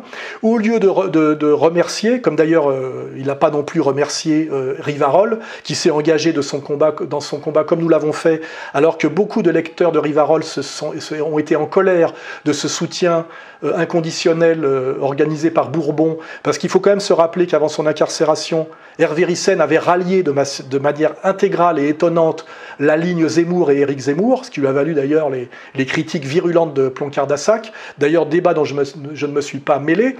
Mais donc, euh, euh, ce que je fais remarquer, c'est que euh, nous, nous sommes portés au secours du mieux que nous avons pu pour qu'Hervé Ryssen ne se sente pas seul, soit soutenu, et nous avons financé sa défense qui ne lui a rien coûté, car je rappelle que Ryssen a eu un avocat qui s'est occupé de lui de manière euh, euh, professionnelle à plein temps comme il n'en avait jamais eu, et cette défense ne lui a rien coûté puisqu'elle a été entièrement financée par des dons.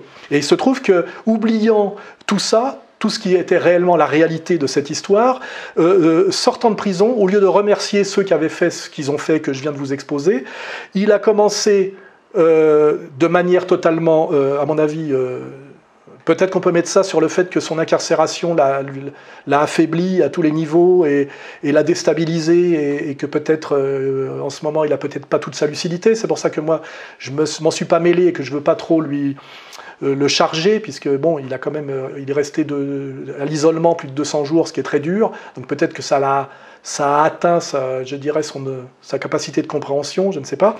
Mais ce qui est certain, c'est qu'il a décrété, euh, dès qu'il est sorti de prison, que cet argent qui avait été collecté pour sa défense devait lui revenir, euh, sachant que, un, c'est pas ce qui avait été prévu entre lui euh, et son avocat, sachant que ce n'est légalement pas possible, puisqu'on on n'a pas le droit de faire comme ça, et que cet argent a été saisi si ça a été fait comme ça. Et, il a reproché finalement que cet argent ne lui aille pas directement dans la poche pour en faire ce qu'il veut. Donc il a fait à reprocher que cet argent aille à sa défense. Il a reproché que l'avocat se soit payé avec, et même payé Maître Bonneau, son ancien avocat, qui n'avait jamais été payé. Euh, pour, euh, faut aussi comprendre qu'un avocat, c'est pas un rentier, il a besoin de gagner sa vie. Il s'est plaint que Maître Viguier a respecté la parfaite légalité, parce que sinon c'était dangereux pour lui et pour nous par effet rebond, euh, en payant l'URSSAF, les impôts, etc.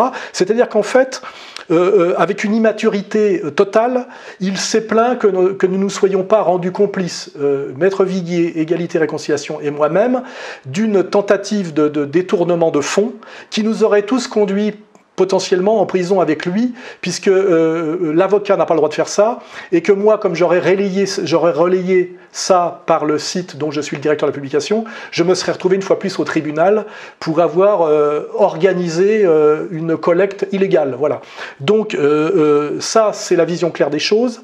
Alors quand je regarde les commentaires, les petits abrutis ados qui vivent de l'argent de leur mère n'ont pas compris qu'un avocat devait gagner sa vie et que quand on est maître Viguier, qu'on a été avocat pendant des années du professeur Forisson, euh, c'est pas si simple pour ça que, de survivre, qu'il est normal donc qu'un avocat se fasse payer pour son travail, euh, que tout a été fait dans les règles, euh, que en fait la réalité c'est que nous avons sorti Hervé de prison par une solidarité qui, n'était, qui était basée en dernière instance sur de la charité chrétienne, parce qu'il n'est pas du tout sur la ligne d'égalité-réconciliation politiquement, puisqu'il est zémourien alors que moi, dans le même temps, j'ai édité le livre de Youssef Indy qui s'appelle L'autre Zemmour, et que nous sommes des anti-zémouriens et des anti-nationaux sionistes.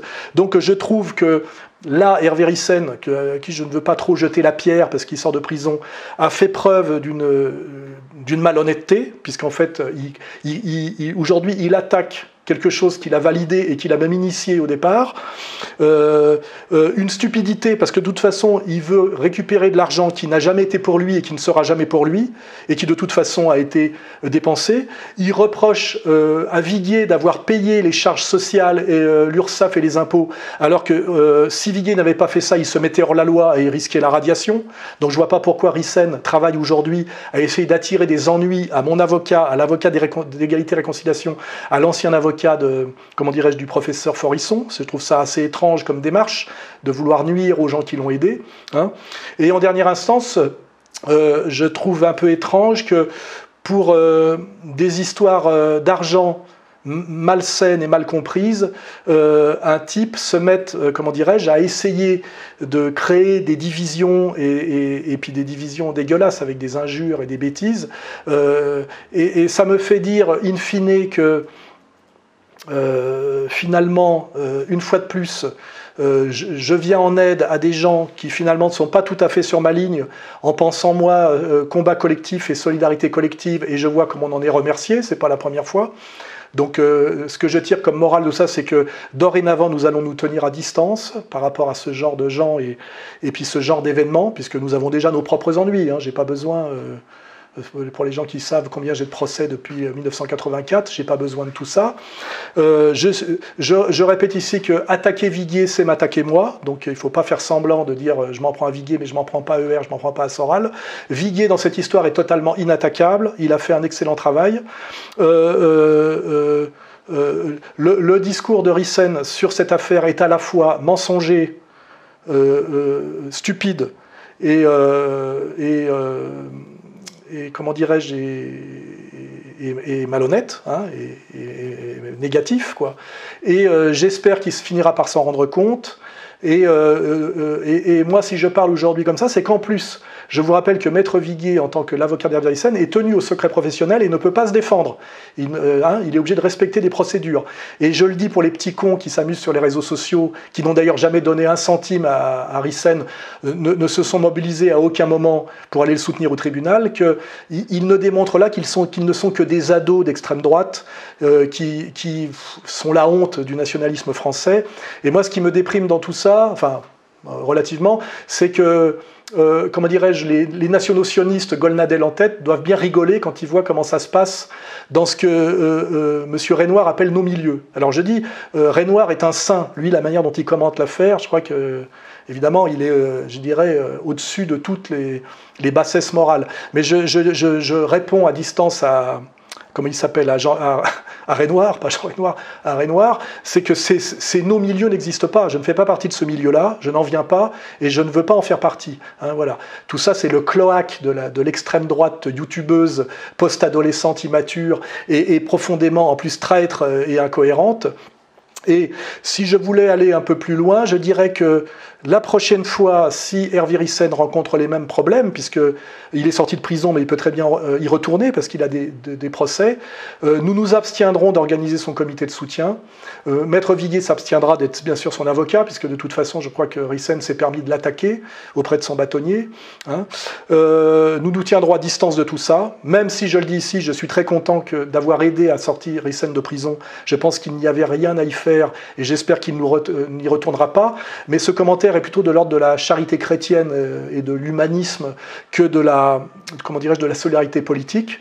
Et je fais quand même remarquer plusieurs choses pour remettre à leur place certains petits merdeux qui se sont permis de m'injurier, d'injurier euh, euh, Maître Viguier sur les réseaux sociaux, même si tout ça ne me touche plus beaucoup, hein, c'est que nous, nous avons organisé euh, des soutiens d'Hervé Rissen, et notamment de l'accompagner au tribunal pour qu'il ne soit pas tout seul, et que c'était assez douloureux pour nos militants qui me l'ont rapporté, moi je suis en Suisse, je n'ai pas pu venir, que Hervé Rissen, devant, devant le juge, sans même qu'on lui pose la question, a juré qu'il ne parlerait plus jamais du sujet de quatre lettres, en pleurant, hein, donc on est pas tout à fait dans un combattant de type euh, Renoir ou euh, le professeur Forisson, hein, euh, et qu'il était assez difficile de soutenir un type qui ne se soutenait pas vraiment lui-même, et, que surtout, il ne rêvait en réalité que d'être soutenu par Eric Zemmour, qui n'en avait rien à foutre, hein, alors que moi j'ai fait l'effort alors que je suis un anti-zémourien de combat, et que finalement, euh, son rêve profond, et j'ai peur que, c'est ce que les combattants nationalistes découvrent demain, ce sera la prochaine fois d'être défendu par Maître Golnadel, euh, comme il en a été de génération identitaire et de nos, de nos, de nos généraux gamelins, là, euh, aujourd'hui mobilisés. Et tout ça, malheureusement, n'est pas, n'est pas ne sent pas, comment dirais-je, la, la grandeur de la cause euh, nationale, voilà, et du camp national, voilà, dont je ne fais pas partie. Voilà, donc là, je pense que j'étais assez clair, hein, euh, voilà, je pense que tout ça, d'ailleurs, finira par retomber, et je rappelle aux gens que... Euh, en dehors de, l'adhésion ou de l'opposition émotionnelle de type supporter de foot ou, ou, groupie de, groupes de rock, nous sommes dans un monde où il y a le droit, où il y a euh, le sens, où il y a euh, les hiérarchies, la morale, et qu'il et qu'il faut quand même essayer de vous hisser au niveau de la, de la réalité et de la complexité du réel. Voilà. Un avocat, c'est un avocat. Euh, des procès, ce sont des procès. quand je vois des abrutis qui disent Ah, je savais, mes dons ont été détournés, ben, ils ont qu'à regarder ce qu'ils avaient mis comme ordre sur le chèque, c'est marqué Maître Viguier dessus. Voilà. Donc, voilà. Et, je vous garantis que euh, euh, Maître Viguier a fait un très bon usage de cet argent, la preuve, alors que Hervé Rissen, lui, s'il veut aujourd'hui euh, faire ce qu'on appelle un détournement de fonds a posteriori, ce qui est totalement absurde et stupide, c'est sans doute parce qu'il a des, frais, des frais qui n'ont rien à voir avec la question politique, avec sa défense, avec son incarcération et avec euh, tous les sujets dont, je viens de parler. Voilà. Donc euh, là, je pense que j'en ai dit assez. Et ceci dit, je souhaite un bon rétablissement à Hervé Rissen, et je souhaite même que la raison et la morale lui reviennent. Voilà. Comment concilier l'amour social tel que vous le définissez avec la vision hiérarchique et inégalitaire de la tradition? Eh ben, il me semble que j'ai répondu à cette question tout à l'heure sans même y penser, en disant que euh, euh, le principe hiérarchique qui est la loi du monde, la loi du monde naturel, la loi du monde humain, la loi du monde culturel, euh, n'est acceptable que s'il y a une vision supérieure, c'est que cette organisation hiérarchique est mise au service de ce que, avec les rousseauistes, peuvent appeler le bien commun, qui rejoint la notion chrétienne, je dirais, de d'amour de, l'autre. Hein, voilà. C'est-à-dire que c'est pour le bien commun, donc en dernière instance pour un partage à un niveau supérieur, qu'il faut admettre de la division du travail et du, et du hiérarchique à un niveau inférieur. Et c'est d'ailleurs comme ça qu'on peut comprendre qu'une hiérarchie en réalité est légitime, parce qu'en fait elle a, elle a, un but, je dirais, positif. Alors qu'on a des hiérarchies, je dirais, qui sont des, illégitimes et qui sont en fait du, parasitisme. On le vérifie d'ailleurs souvent. Il y a la hiérarchie, je dirais, euh, efficace et productive, ben, c'est la hiérarchie d'égalité-réconciliation avec Sora, le président d'égalité-réconciliation. Et puis il y, a la, il y, a la, hiérarchie négative avec, par exemple, euh, Macron, président de la République française, euh, euh, qui, dans le cadre du pacte de corruption, euh, fait passer un des fleurons de l'industrie française et de son indépendance énergétique, qui est Alstom, dans le giron d'une société américaine en faillite pour toucher en douce sur des comptes offshore d'énormes rétrocommissions. Vous voyez? Voilà, je pense que là, et effectivement, cette articulation du, hiérarchique et du sens et du respect et de l'amour de l'autre nous ramène plutôt vers l'Église, hein, voilà, et la, doctrine sociale de l'Église. Et c'est d'ailleurs, euh, euh, même en étant marxiste, euh, avec un long parcours, je me dis qu'aujourd'hui, si on est raisonnable et qu'on tient compte des erreurs de l'histoire et de la bonne compréhension des choses, cette doctrine sociale de l'Église, c'est-à-dire peut-être cette alliance du roi et du, et du prêtre, quoi, est sans doute le, meilleur compromis qui permet l'efficacité et, le, et la redistribution, le respect, je dirais, de la, de, la loi naturelle et de la comment dirais-je de, et de l'amour de l'autre. Hein. Voilà. D'ailleurs, la loi naturelle, c'est ça. Hein. C'est, c'est le, en fait, c'est la loi divine telle que nous, les, les, vrais chrétiens, les catholiques, la, la, comprenons. Voilà. Alors, question d'une femme. Pourquoi est-ce que mon mari vous écoute encore alors qu'il sait déjà où vous allez en venir? Je répondais pourquoi cette femme regarde encore Brad Pitt, Brad Pitt les, au cinéma, alors qu'elle sait qu'il ne viendra jamais. Hein euh, voilà, c'est-à-dire que. Euh, euh, D'ailleurs, que c'est pas tout à fait respectueux de dire ça, parce que je parle pas toujours exactement des mêmes sujets, même si on creuse un sillon, et puis aussi que ça fait peut-être du bien moi, euh, régulièrement, je réécoute Jimi Hendrix. Hein. pourtant, il n'a pas inventé de nouveaux morceaux depuis sa mort en 1971, je crois. Et je réécoute très très régulièrement Jimi Hendrix parce que ça fait du bien d'écouter et de réécouter euh, quelque chose qui fait du bien dans sa catégorie. Ben, moi, je produis du sens comme d'autres produisent du son. Et, euh, c'est pareil, normalement, un bon chrétien va tous les dimanches à la messe et il y, entend, il y entend pratiquement la même chose tous les dimanches. Et il y retourne tous les dimanches je dirais, de son baptême euh, à, sa mort. Hein, voilà. Donc, euh, euh, je pense que j'ai répondu. Je pense que, ça fait du bien. de pratiquer des rituels qui sont basés sur effectivement la répétition du même, mais n'oublions pas que ça aussi c'est un sujet philosophique profond, que c'est la question de l'être et du temps notamment chez Heidegger, c'est qu'il faut qu'un discours soit répété régulièrement pour ne pas qu'il disparaisse, qu'il se perde comme une voix de, doit, se porte à une certaine distance et puis après euh, s'éteint, et que donc il, euh, quand vous voulez vous faire entendre, eh bien, il faut répéter les choses plusieurs fois euh, et ne pas arrêter de les répéter. Et, étant donné que je pense que euh, cette voix n'a pas encore produit le changement qu'il faudrait produire et que tout le monde ne l'a pas encore entendu, tant que tout le monde ne l'aura pas entendu et qu'elle n'aura pas produit les changements qu'elle doit produire, je répéterai, je répéterai, je répéterai, je répéterai encore, et, les gens qui marchent avec moi continueront aussi à m'écouter pour se continuer effectivement à se redonner du cœur au ventre. Hein, voilà. La révolte des nations est-elle encore possible et y croyez-vous encore? Oui, euh, moi je crois que c'est pas parce que le problème souvent ces questions sont posées par des jeunes parce que les jeunes sont impatients. Hein. L'alternative aujourd'hui, je mange un petit peu, parce qu'on consomme de l'énergie, c'est quand même, face au rouleau compresseur mondialiste, c'est la résistance faite par des entités qui pèsent suffisamment lourd face à l'histoire, face aux institutions, pour pouvoir s'opposer à cette énorme entité qui est l'instance mondialiste.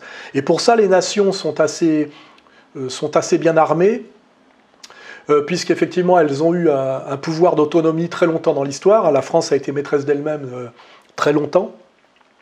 Et elles ont une, organisation, elles, ont un collectif qui s'appelle la, nation française et le peuple français. Et que je crois qu'il euh, n'y a que les nations aujourd'hui, et la solidarité des nations, hein, ce qui n'est pas l'international, mais, mais, ou une autre conception de l'international, n'est-ce pas? L'international des patriotes, il n'y a que les nations, euh, je dirais, euh, qui, solidaires qui peuvent mettre à bas l'oligarchie mondialiste. Voilà, je pense que c'est à, cette échelle-là que ça fonctionne. Et d'ailleurs, on voit bien que l'oligarchie mondialiste fait tout pour que les nations ne retrouvent pas des dirigeants patriotes. Parce qu'ils savent très bien que si demain, à la tête de la France, compte tenu de la souffrance et de la colère du peuple qui a bien été incarnée par les Gilets jaunes, et même d'ailleurs à la marge par des, par des discours émoriens quand on les, prend relativement et d'autres, si euh, se retrouve à nouveau à la tête de la France un patriote français qui comprend bien où est l'intérêt de la nation française et en quoi euh, le mondialisme et les mondialistes vont contre l'intérêt de la France et du peuple français, eh ben si euh, la France faisait ça en même temps que l'Allemagne fait ça, l'Italie fait ça, euh, la Russie le fait peut-être déjà partiellement, eh ben ça, mettrait à bas sans doute la clique. La clique de comment dirais-je de Davos là, hein, qui sont quand même que des, vieillards kakoshim qui, par la corruption de l'argent et par le mensonge médiatique, ce qui est d'ailleurs la même chose, en étant très peu nombreux et très peu euh, virils, euh, écrasent euh, l'immense majorité de, la population mondiale et, et, des peuples nationaux mondiaux. Voilà. Donc, plus que jamais, ce sont les nations qui peuvent se révolter, à mon avis, contre le mondialisme. Euh, le fait que ça prenne du temps, eh ben, c'est le principe même de, la, de, la, de l'histoire politique. Et je vous dis, la différence entre le football et la politique, c'est que dans la politique, il y a le match, on ne siffle jamais la fin du match. Donc même si vous êtes mené 14 ou 15-0, vous n'avez pas perdu parce que vous n'avez jamais définitivement perdu. Et c'est, je pense que ça rejoint la phrase de Maurras, que, que je cite toujours mal, mais que le désespoir en politique est une une bêtise sans nom, puisque la politique, c'est le lieu de l'espoir et du combat, c'est pas le lieu du désespoir et de la défaite. Quand on n'y croit plus, eh ben on se retire. D'ailleurs, moi j'ai rien contre les gens qui se retirent, mais les gens qui, qui militent pour dire qu'il n'y a plus rien à faire, c'est très louche. Hein. ce sont des ennemis. Hein. Et, euh, et donc, euh, moi, j'ai écrit en 2011 Demain la gouvernance globale ou la révolte des nations. On voit bien que les colères nationales montent. On voit bien que l'oligarchie, pour euh, euh, jumeler, jumeler, juguler les, oppositions nationales, sont obligées de monter de plus en plus haut dans la dictature et le, le pouvoir dictatorial mensonger, ce qui s'appelle en ce moment la dictature Covid.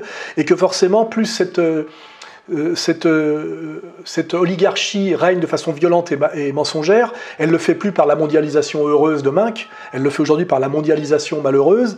Euh, plus on s'approche par l'exacerbation des contradictions internes, hein, pour employer des termes hegeliens et marxistes, vers un surgissement de la colère. Hein. Et n'oubliez pas que tous les empires ont fini par tomber et que c'est toujours quand les empires sont affaiblis qu'ils deviennent les plus violents et les plus mensongers et les plus euh, détestés par leur base, hein, la fin de l'URSS avec la Pravda et, le, mensonge de la nomenclatura, euh, et, plus en fait euh, cette oligarchie est brutale et dictatoriale, donc en apparence puissante, et, en réalité plus elle démontre qu'elle est fragile, et plus s'approche le moment de sa destitution, et ce qui est certain c'est que sa destitution sera inéluctablement violente. Voilà, donc donc je vous dis, c'est surtout pas le moment de relâcher la lutte. Hein. Euh, et euh, moi, je suis peut-être comme Moïse, peut-être que je ne verrai pas la terre promise, mais en tout cas, par mon travail quotidien, j'aurai euh, aidé mon peuple à marcher dans la bonne direction et à s'en rapprocher. Voilà. Carl Zéro et Jacques Thomé sur Sud Radio dénoncent la pédocriminalité. Qu'en pensez-vous? Je crois que je suis quand même, notamment dans Jusqu'où va-t-on descendre, dans Socrate à Saint-Tropez, dans mes deux abécédaires 2002-2003, un des premiers à avoir parlé de, non pas de la pédophilie simplement, mais de la pédocriminalité satanique de réseau, c'est-à-dire d'organisations euh, haut placées qui font du viol d'enfants et même du meurtre d'enfants et donc du rapt d'enfants une, euh, une pratique hein, euh, qui d'ailleurs a une dimension à la fois perverse et, quasiment religieuse au sens satanique, et que euh, cette réalité que j'ai découverte il y a très longtemps n'est pas un fantasme, n'est pas un délire, mais est malheureusement une horrible et triste réalité. Et il semblerait même que euh, nos élites oligarchiques dans ce monde que je dirais inversé, il semblerait que la pédocriminalité soit le marqueur de, l'adhésion à, à, cet élitisme oligarchique. Hein pour employer une expression un peu, un peu violente, il semblerait que la pédocriminalité soit le caviar de la sexualité de nos élites oligarchiques. Hein. Euh, pour ça, rappelez-vous de, euh, de, du scandale, enfin dire de, de, l'affaire Pizzagate aux États-Unis, rappelons-nous de l'affaire Dutroux en Belgique, et puis surtout en ce moment, euh, rappelons, rappelons-nous, intéressons-nous de près à l'affaire Fourniret et à l'affaire Lelandais, Et effectivement, nous, nous avions apporté notre pierre à l'édifice en tant qu'éditeur par contre-culture, en éditant le livre de Jacques Thomet, qui d'ailleurs euh, reconnaît que même s'il ne partage pas nos idées politiques, il, il, respecte le fait que Contre-Culture ait édité son livre qui s'appelle Retour à Outreau, je crois, parce que nous étions le seul éditeur qui avions accepté de l'éditer. Je crois même que l'inénarrable Jean Robin euh, avait refusé d'éditer ce livre euh, en disant que c'était trop dangereux. Voilà. Et euh, quand on s'intéresse à ce, sujet, on se rend compte effectivement que c'est pas du tout délirant, qu'il y a des dysfonctionnements au niveau d'instances étatiques comme le, secours et le secours à l'enfance, euh, ce qui avant s'appelait la DAS, au niveau des tribunaux, dans leur manière de gérer les conflits familiaux, au niveau des placements d'enfants. Euh, il y a d'énormes dysfonctionnements qui semblent montrer et qui démontrent que euh, euh, ce sont des systèmes en partie de rapt d'enfants pour les soumettre à la violence euh, sexuelle et physique de pervers qui sont non pas des prédateurs isolés comme on nous les présente de temps en temps, genre des, des, agriculteurs avinés qui dans ou de sous-prolétaires qui violeraient une nièce euh, lors d'un moment d'égarement, mais bien euh, euh, des systèmes de prédation organisés qui impliquent des gens très haut placés dans les élites maçonniques, dans la haute administration, dans, le, haut pouvoir de l'argent et même dans la haute justice. Et d'ailleurs, si on veut prendre un exemple assez marquant, je vais le prendre ici. On peut s'étonner que, par exemple, quand l'affaire le, est sortie avec la, petite Maïlis, nous ayons un personnage qui est un avocat comme Maître Jakubovic, qui a démissionné de sa présidence de la LICRA pour défendre bec et ongle jusqu'à mentir, puisqu'il a même dit que le mensonge faisait partie du droit de la défense, un Lelandais euh, qui le reconnaît aujourd'hui n'est que le maillon d'une chaîne, hein, euh, et qui semble bien être, comme l'était Marc Dutroux, aussi euh, dans l'affaire Dutroux-Nioul, euh, comment dirais-je, un, comment dirais-je, un, pourvoyeur d'enfants. Hein, et que, comme fournirait d'ailleurs, quelqu'un qui répond à des commandes. Voilà. Hein. Donc moi, je, pense qu'il faut aujourd'hui, par exemple, euh, saluer effectivement Jacques Thomet, qui a toujours fait le boulot, mais aussi Carl Zéro, je l'ai rappelé plusieurs fois, qui a vu sa carrière partiellement détruite en ayant essayant de faire sortir l'affaire Allègre-Baudis, euh, bah, plongé dans les archives, et qui aujourd'hui sort un magazine, je crois, qui s'appelle euh, L'envers, l'envers des enquêtes, hein, je crois, où il, prend, il reprend ses dossiers de pédocriminalité de réseau, en montrant bien effectivement que ce sont des scandales d'État et qui n'ont rien à voir avec des histoires de prédateurs isolés. Et je crois qu'il traite, euh, en partant de l'affaire euh, Allègre-Baudis, il passe par l'affaire Fourniret, l'affaire Lelandais, et c'est effectivement un des sujets les plus horribles du monde contemporain.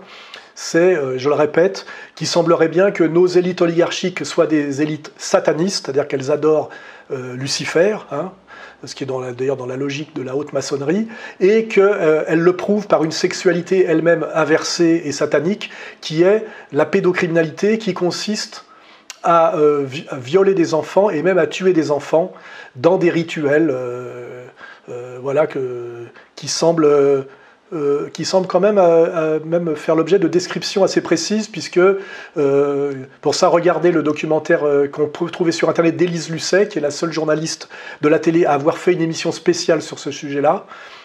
cette émission, vous pouvez la trouver. Hein. Et moi, je me rappelle quand je passais à la télévision que une des, des, femmes qui m'aimait bien, animatrice d'émissions, qui était Mireille Dumas, je vais, je vais balancer ça aujourd'hui parce que c'est pas lui nuire et que de toute façon ça remonte à plus de 20 ans, m'avait dit Alain, mon grand regret c'est de ne pas pouvoir faire une émission sur la pédocriminalité, euh, vu ce que je sais de la pédocriminalité du show business, donc là qu'elle parlait du monde de la télé et du monde du musical. Et rappelons-nous que récemment une histoire est sortie, a été partiellement étouffée, qui est l'histoire qui implique euh, Gérard Louvain et son mari. Hein, euh, voilà. Donc je le répète ici, la pédocriminalité sataniste de réseau ou la pédocriminalité d'élite est une réalité, n'est pas du tout euh, un fantasme ou un délire complotiste. Elle ne se résume pas à des histoires de prédateurs isolés, mais plutôt à des pratiques collectives euh, et, organisées. Euh, ces pratiques infernales sont malheureusement protégées par la haute magistrature, euh, la haute politique et la haute maçonnerie. C'est ce qui fait d'ailleurs que c'est si difficile de faire tomber ces élites pédocriminelles, et on peut le constater quand on étouffe des, scandales, hein, et quand finalement ce sont les gens qui ont dénoncé ces scandales qui se retrouvent châtiés. Rappelons-nous même euh, euh, simplement de notre ministre Luc Ferry, qui un peu naïvement avait parlé d'un ministre français qui s'était fait poisser dans une partouze avec des petits garçons à Marrakech. D'ailleurs, on peut préciser, puisque les gens se posent toujours la question, euh, c'était Dominique Cancien qui avait poissé son mari, et son mari, c'était Monsieur Douste Blasi. Hein, voilà. Tout le monde le sait, moi je le sais aussi. Et d'ailleurs, euh, Luc Ferry n'a jamais eu le courage de le dire, hein, il l'avait juste énoncé, et il a été violemment châtié pour ça, il en pleure encore aujourd'hui. C'est-à-dire que c'est lui qui a été puni pour avoir dit une petite vérité qui montre que c'est pas un mauvais, un mauvais homme, mais il n'a pas osé aller plus loin et c'est lui qui a été puni. Hein, voilà, pas, pas, les autres. Hein, voilà. Euh, je rappelle aussi à la marge que pour avoir posé la question dans le livre que j'avais fait avec Nolo, Dialogue des accordés, sur euh, euh, Pierre Berger, l'affaire du pasteur Doucet, Marrakech, la Villa Majorelle, etc., c'est moi qui ai été condamné par la justice et mon livre a été interdit. Je suis encore poursuivi dans trois procès et je me fais ponctionner de l'argent par la, veuve de de Pierre Berger qui s'appelle Monsieur Cox, Hein. je rappelle que euh, euh, sur les turpitudes sexuelles de Pierre Berger, nous avons le livre de témoignages de son ancien euh, chauffeur qui a été publié au Canada, que nous avons relayé, qui dit bien que, Pierre Berger avait une sexualité délirante, sadique, et sataniste. voilà, donc j'avais quand même posé la question de façon assez légitimement. Et euh, je rappelle bien que j'ai voilà que Monsieur Cox, qui me poursuit encore aujourd'hui pour avoir osé poser la question de la, relation de Pierre Berger euh, à la pédocriminalité, euh, ce Monsieur Cox, qui est le paysagiste de l'île aux esclaves de M. Epstein, c'est démontré par les carnets de M. Epstein, est aussi le président bienfaiteur d'une association d'aide à l'enfance dont le but est de faire découvrir le charme des jardins aux enfants déshérités du sous-continent indien. Pour ceux qui connaissent comment fonctionnent les réseaux pédocriminels, c'est toujours habillé de, de comment dirais-je, d'associations ou de fondations d'aide aux enfants déshérités, que ce soit les enfants déshérités de l'ex-DAS en France ou euh, d'enfants du tiers-monde. Et euh, pour vous dire voilà que pour l'instant c'est toujours moi qui suis poursuivi post-mortem par Pierre Berger à travers Monsieur Cox et pas moi qui à qui on donne les moyens de me défendre et même d'appliquer la justice face à ce monde de milliardaires prédateurs. Voilà. Avez-vous un pronostic sur les prochaines élections présidentielles de 2022 Alors euh, non, je n'ai pas de pronostic. De toute façon, n'étant pas démocrate et ne croyant pas cette mascarade je n'ai jamais voté, sauf pour Jean-Marie Le Pen quand j'étais communiste, parce que je trouvais que c'était un vote révolutionnaire. Je crois que j'ai voté deux fois, j'ai voté deux fois pour Jean-Marie Le Pen.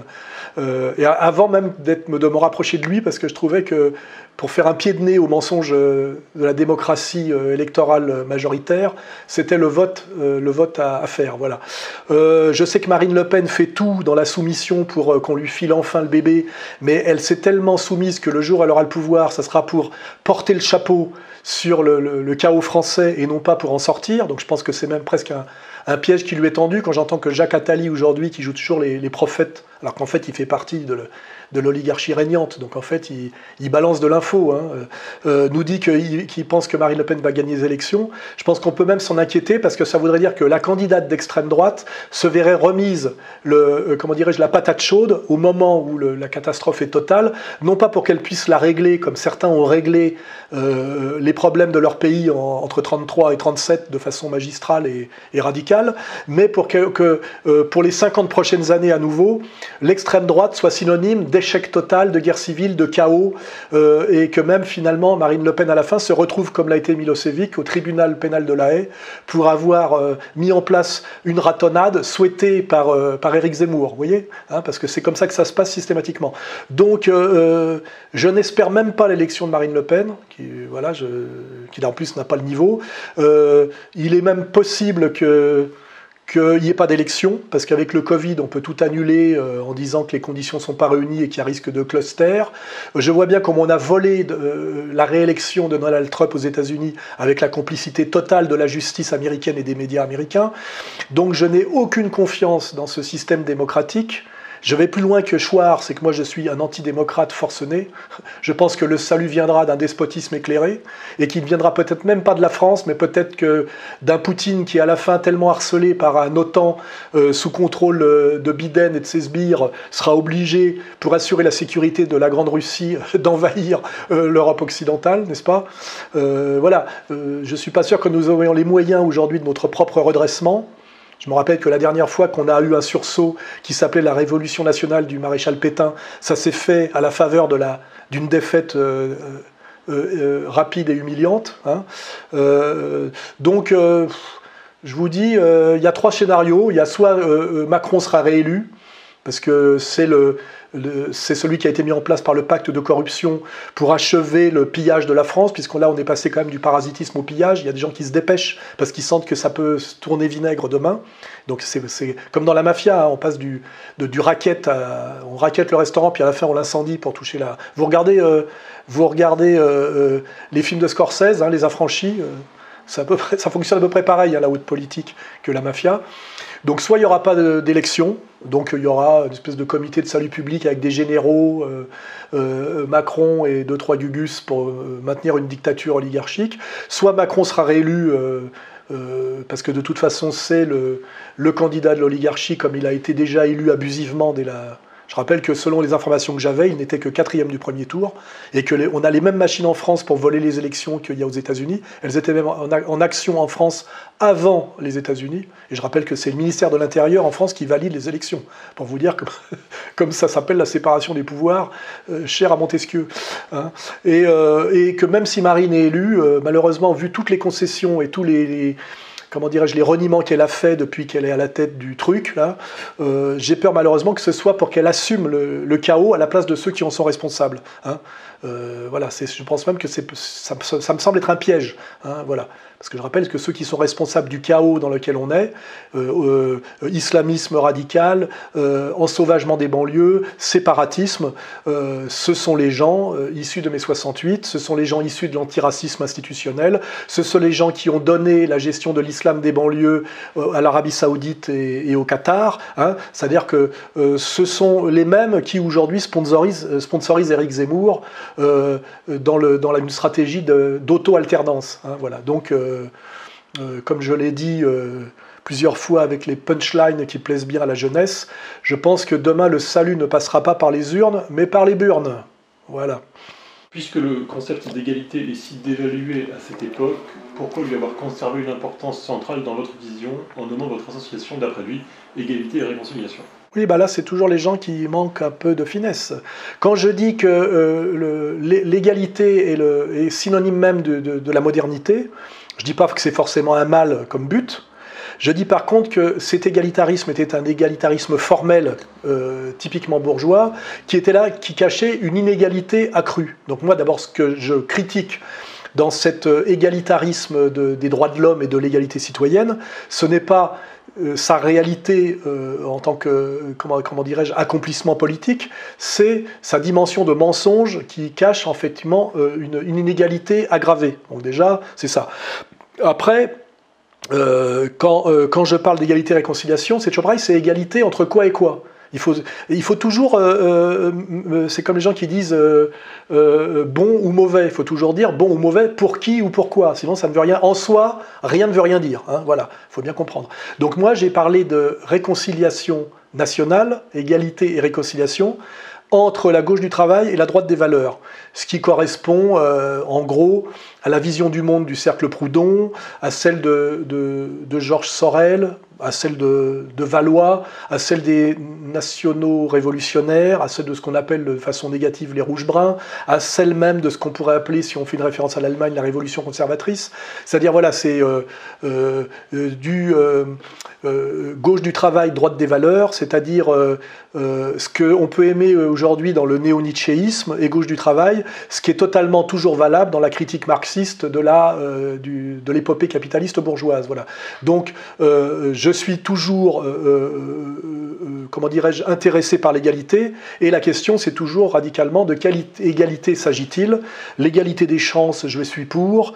L'égalité, comment dirais-je, salariale à travail égal, je suis pour. Donc ça veut dire que je suis contre les délocalisations, je suis contre une certaine mondialisation sauvage. Donc je ne, je ne pense pas du tout qu'il faille jeter le bébé du bain avec, euh, avec l'eau du bain, c'est-à-dire euh, euh, l'égalité, avec le mensonge égalitaire. Hein. Et après, je vous dis, il faut éviter l'égalitarisme fou, qui est d'ailleurs que je combats totalement aujourd'hui, hein, le LGBTisme, l'animalisme, le féminisme, le gauchisme, le jeunisme. je mène tous ces combats depuis le, milieu des années 80. Donc voilà, c'est comprendre euh, euh, euh, de quelle égalité on parle, quelle égalité il faut défendre quand on est un Français un patriote français, et quel égalitarisme mensonger ou quel égalitarisme fou il faut combattre. Et pour avancer dans la discussion, comprendre d'ailleurs que pour pouvoir défendre politiquement cette vision euh, égalitaire, généreuse, euh, chrétienne, qui a beaucoup à voir avec la vision française de la famille égalitaire, de la monarchie euh, assez égalitaire qui était la monarchie française quand on la regarde de près, il faut être capable d'articuler cet égalitarisme intelligent avec la conscience de la réalité hiérarchique du monde dans ces euh, applications pratiques et nécessaires. Voilà. Et là, ça, ça serait un vrai sujet de séminaire et un vrai sujet universitaire intéressant si euh, l'université était encore ce qu'elle devrait être. C'est euh, articulons, comment dirais-je, hiérarchie nécessaire et égalité souhaitable. Voilà. Peut-être que demain, d'ailleurs, on pourra écrire ça quelque part sur le site hein, pour, pour une hiérarchie, pour pour, euh, euh, je sais pas, enfin un slogan assez joli, voilà, où on dit respect de la hiérarchie nécessaire pour une égalité souhaitable. Voilà, tiens, bah, notez ça et puis je ramasse les copies dans 15 jours. Qu'est-ce qui différencie la pensée partisane de la pensée philosophique? Bah, la pensée partisane, d'abord, il y a deux choses. Soit elle peut être partisane parce qu'elle défend des intérêts particuliers ou des intérêts, des intérêts de groupe, et donc la philosophie en général prétend avoir une vision totale Hein, c'est euh, l'idée de la phrase de Hegel, le vrai c'est le tout, et aussi euh, la définition de la philosophie, euh, qui est une des, définitions, hein, mais de la philosophie qui n'est pas réduite au moralisme, c'est que c'est la science de la totalité. Donc le problème de la, de la vision, c'était quoi, quoi l'alternative à la vision philosophique? La, pensée partisane, la pensée partisane, soit c'est une, une vision, je dirais, militante et malhonnête, et là on est dans l'idéologie, Hein, c'est-à-dire qu'on n'est pas dans le, on n'est pas dans la, euh, dans l'idéologie, c'est-à-dire on est dans l'opinion, on n'est pas dans la quête de la vérité, on est dans la propagation de l'opinion. En philosophie, il y a bien ces catégories, hein. la doxa, la pragma, euh, la vérité. Euh. donc, soit c'est le mensonge dans des buts bah, de de se maintenir au pouvoir ou de gagner des places. Euh, euh, soit c'est les alors c'est plus difficile à identifier. C'est la défense d'intérêts qui sont peut-être pas immédiatement individuels, mais d'intérêts collectifs, c'est-à-dire défense de l'intérêt de la bourgeoisie parce qu'on est membre de la bourgeoisie, ou défendre euh, une lutte radicale de, parce qu'on est dans une position de dominer et qu'on veut une revanche et non pas une justice, voyez. Mais la philosophie, elle, essaye de penser par euh, l'outil de la raison et avec des objectifs qui sont en général l'identité du vrai, du beau et du bien, enfin en tout cas pour la, philosophie, l'identité du vrai et du bien, c'est-à-dire le vrai au service du bien, et eh ben euh, la différence effectivement c'est que la philosophie essaye de comprendre la totalité, d'avoir la vision la plus large et donc la moins partisane. Voilà.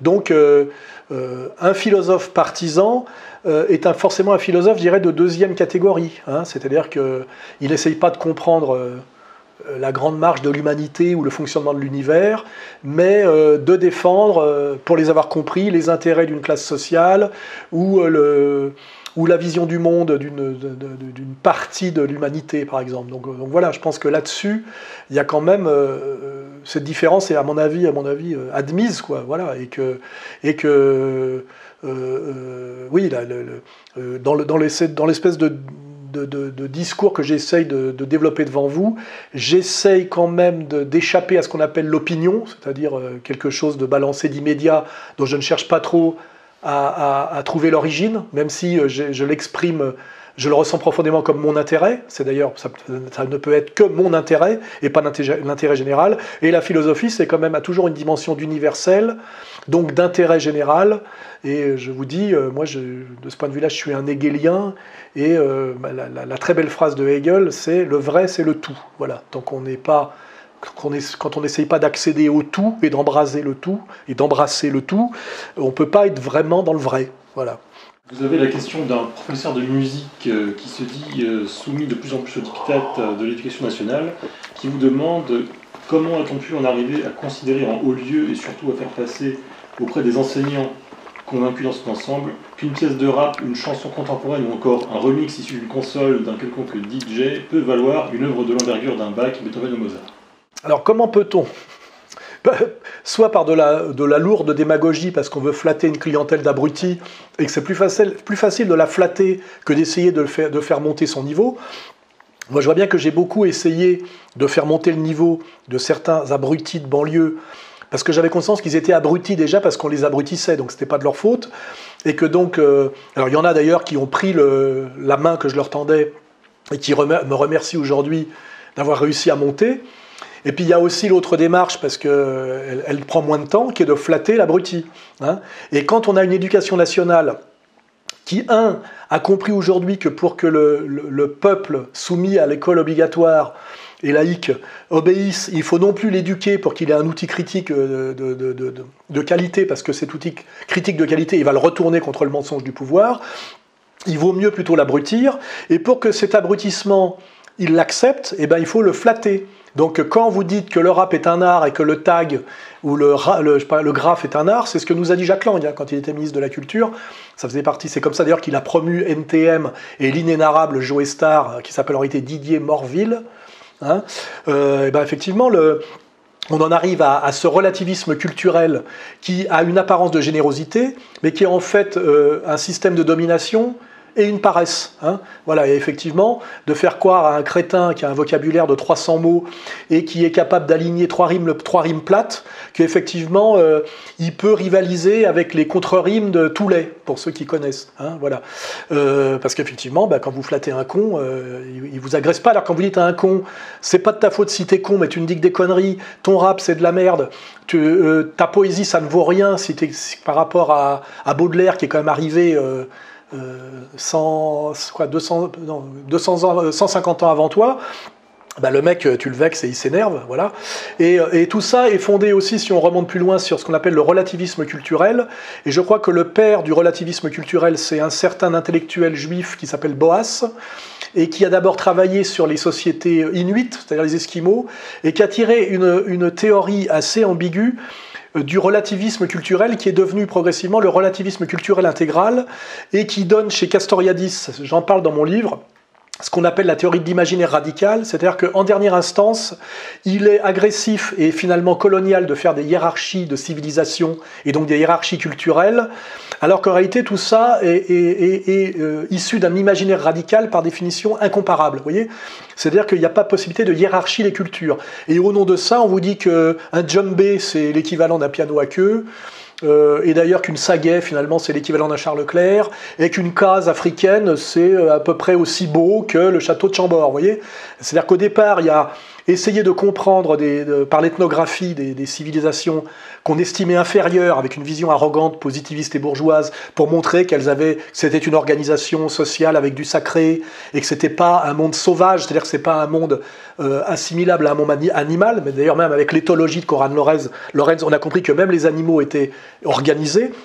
Donc au départ, il y a toujours une, générosité ou une apparence de générosité, hein, c'est-à-dire s'intéresser aux cultures des autres que l'arrogance occidentale euh, considère comme inférieure, et puis au nom de cet intérêt qui s'appelle l'ethnographie, l'ethnologie, et dont les Français sont d'ailleurs des grands champions, euh, eh ben, on, tombe dans le relativisme culturel qui devient de la démagogie et de la flatterie pour maintenir finalement des gens qu'on considère comme inférieurs dans leur infériorité, en leur disant toi le mec africain, c'est pas la peine que tu puisses accéder à l'apprentissage du violon et de la, et de la musique euh, telle que nous l'avons produite euh, à partir de Monteverdi pour donner la musique savante qui donne la beauté infinie et infiniment supérieure à toutes les autres, notamment de Debussy, puisqu'aujourd'hui même les Chinois, les Indiens admettent qu'il n'y a rien au-dessus de la musique classique occidentale. C'est d'ailleurs la seule chose qu'on peut défendre de la de l'épopée occidentale, si on veut la défendre, c'est pas la guerre mondiale, etc. C'est ce qu'on a produit avec Rachmaninoff, avec Debussy, euh, avec Chopin. Je crois que c'est le sommet de l'humanité, euh, euh,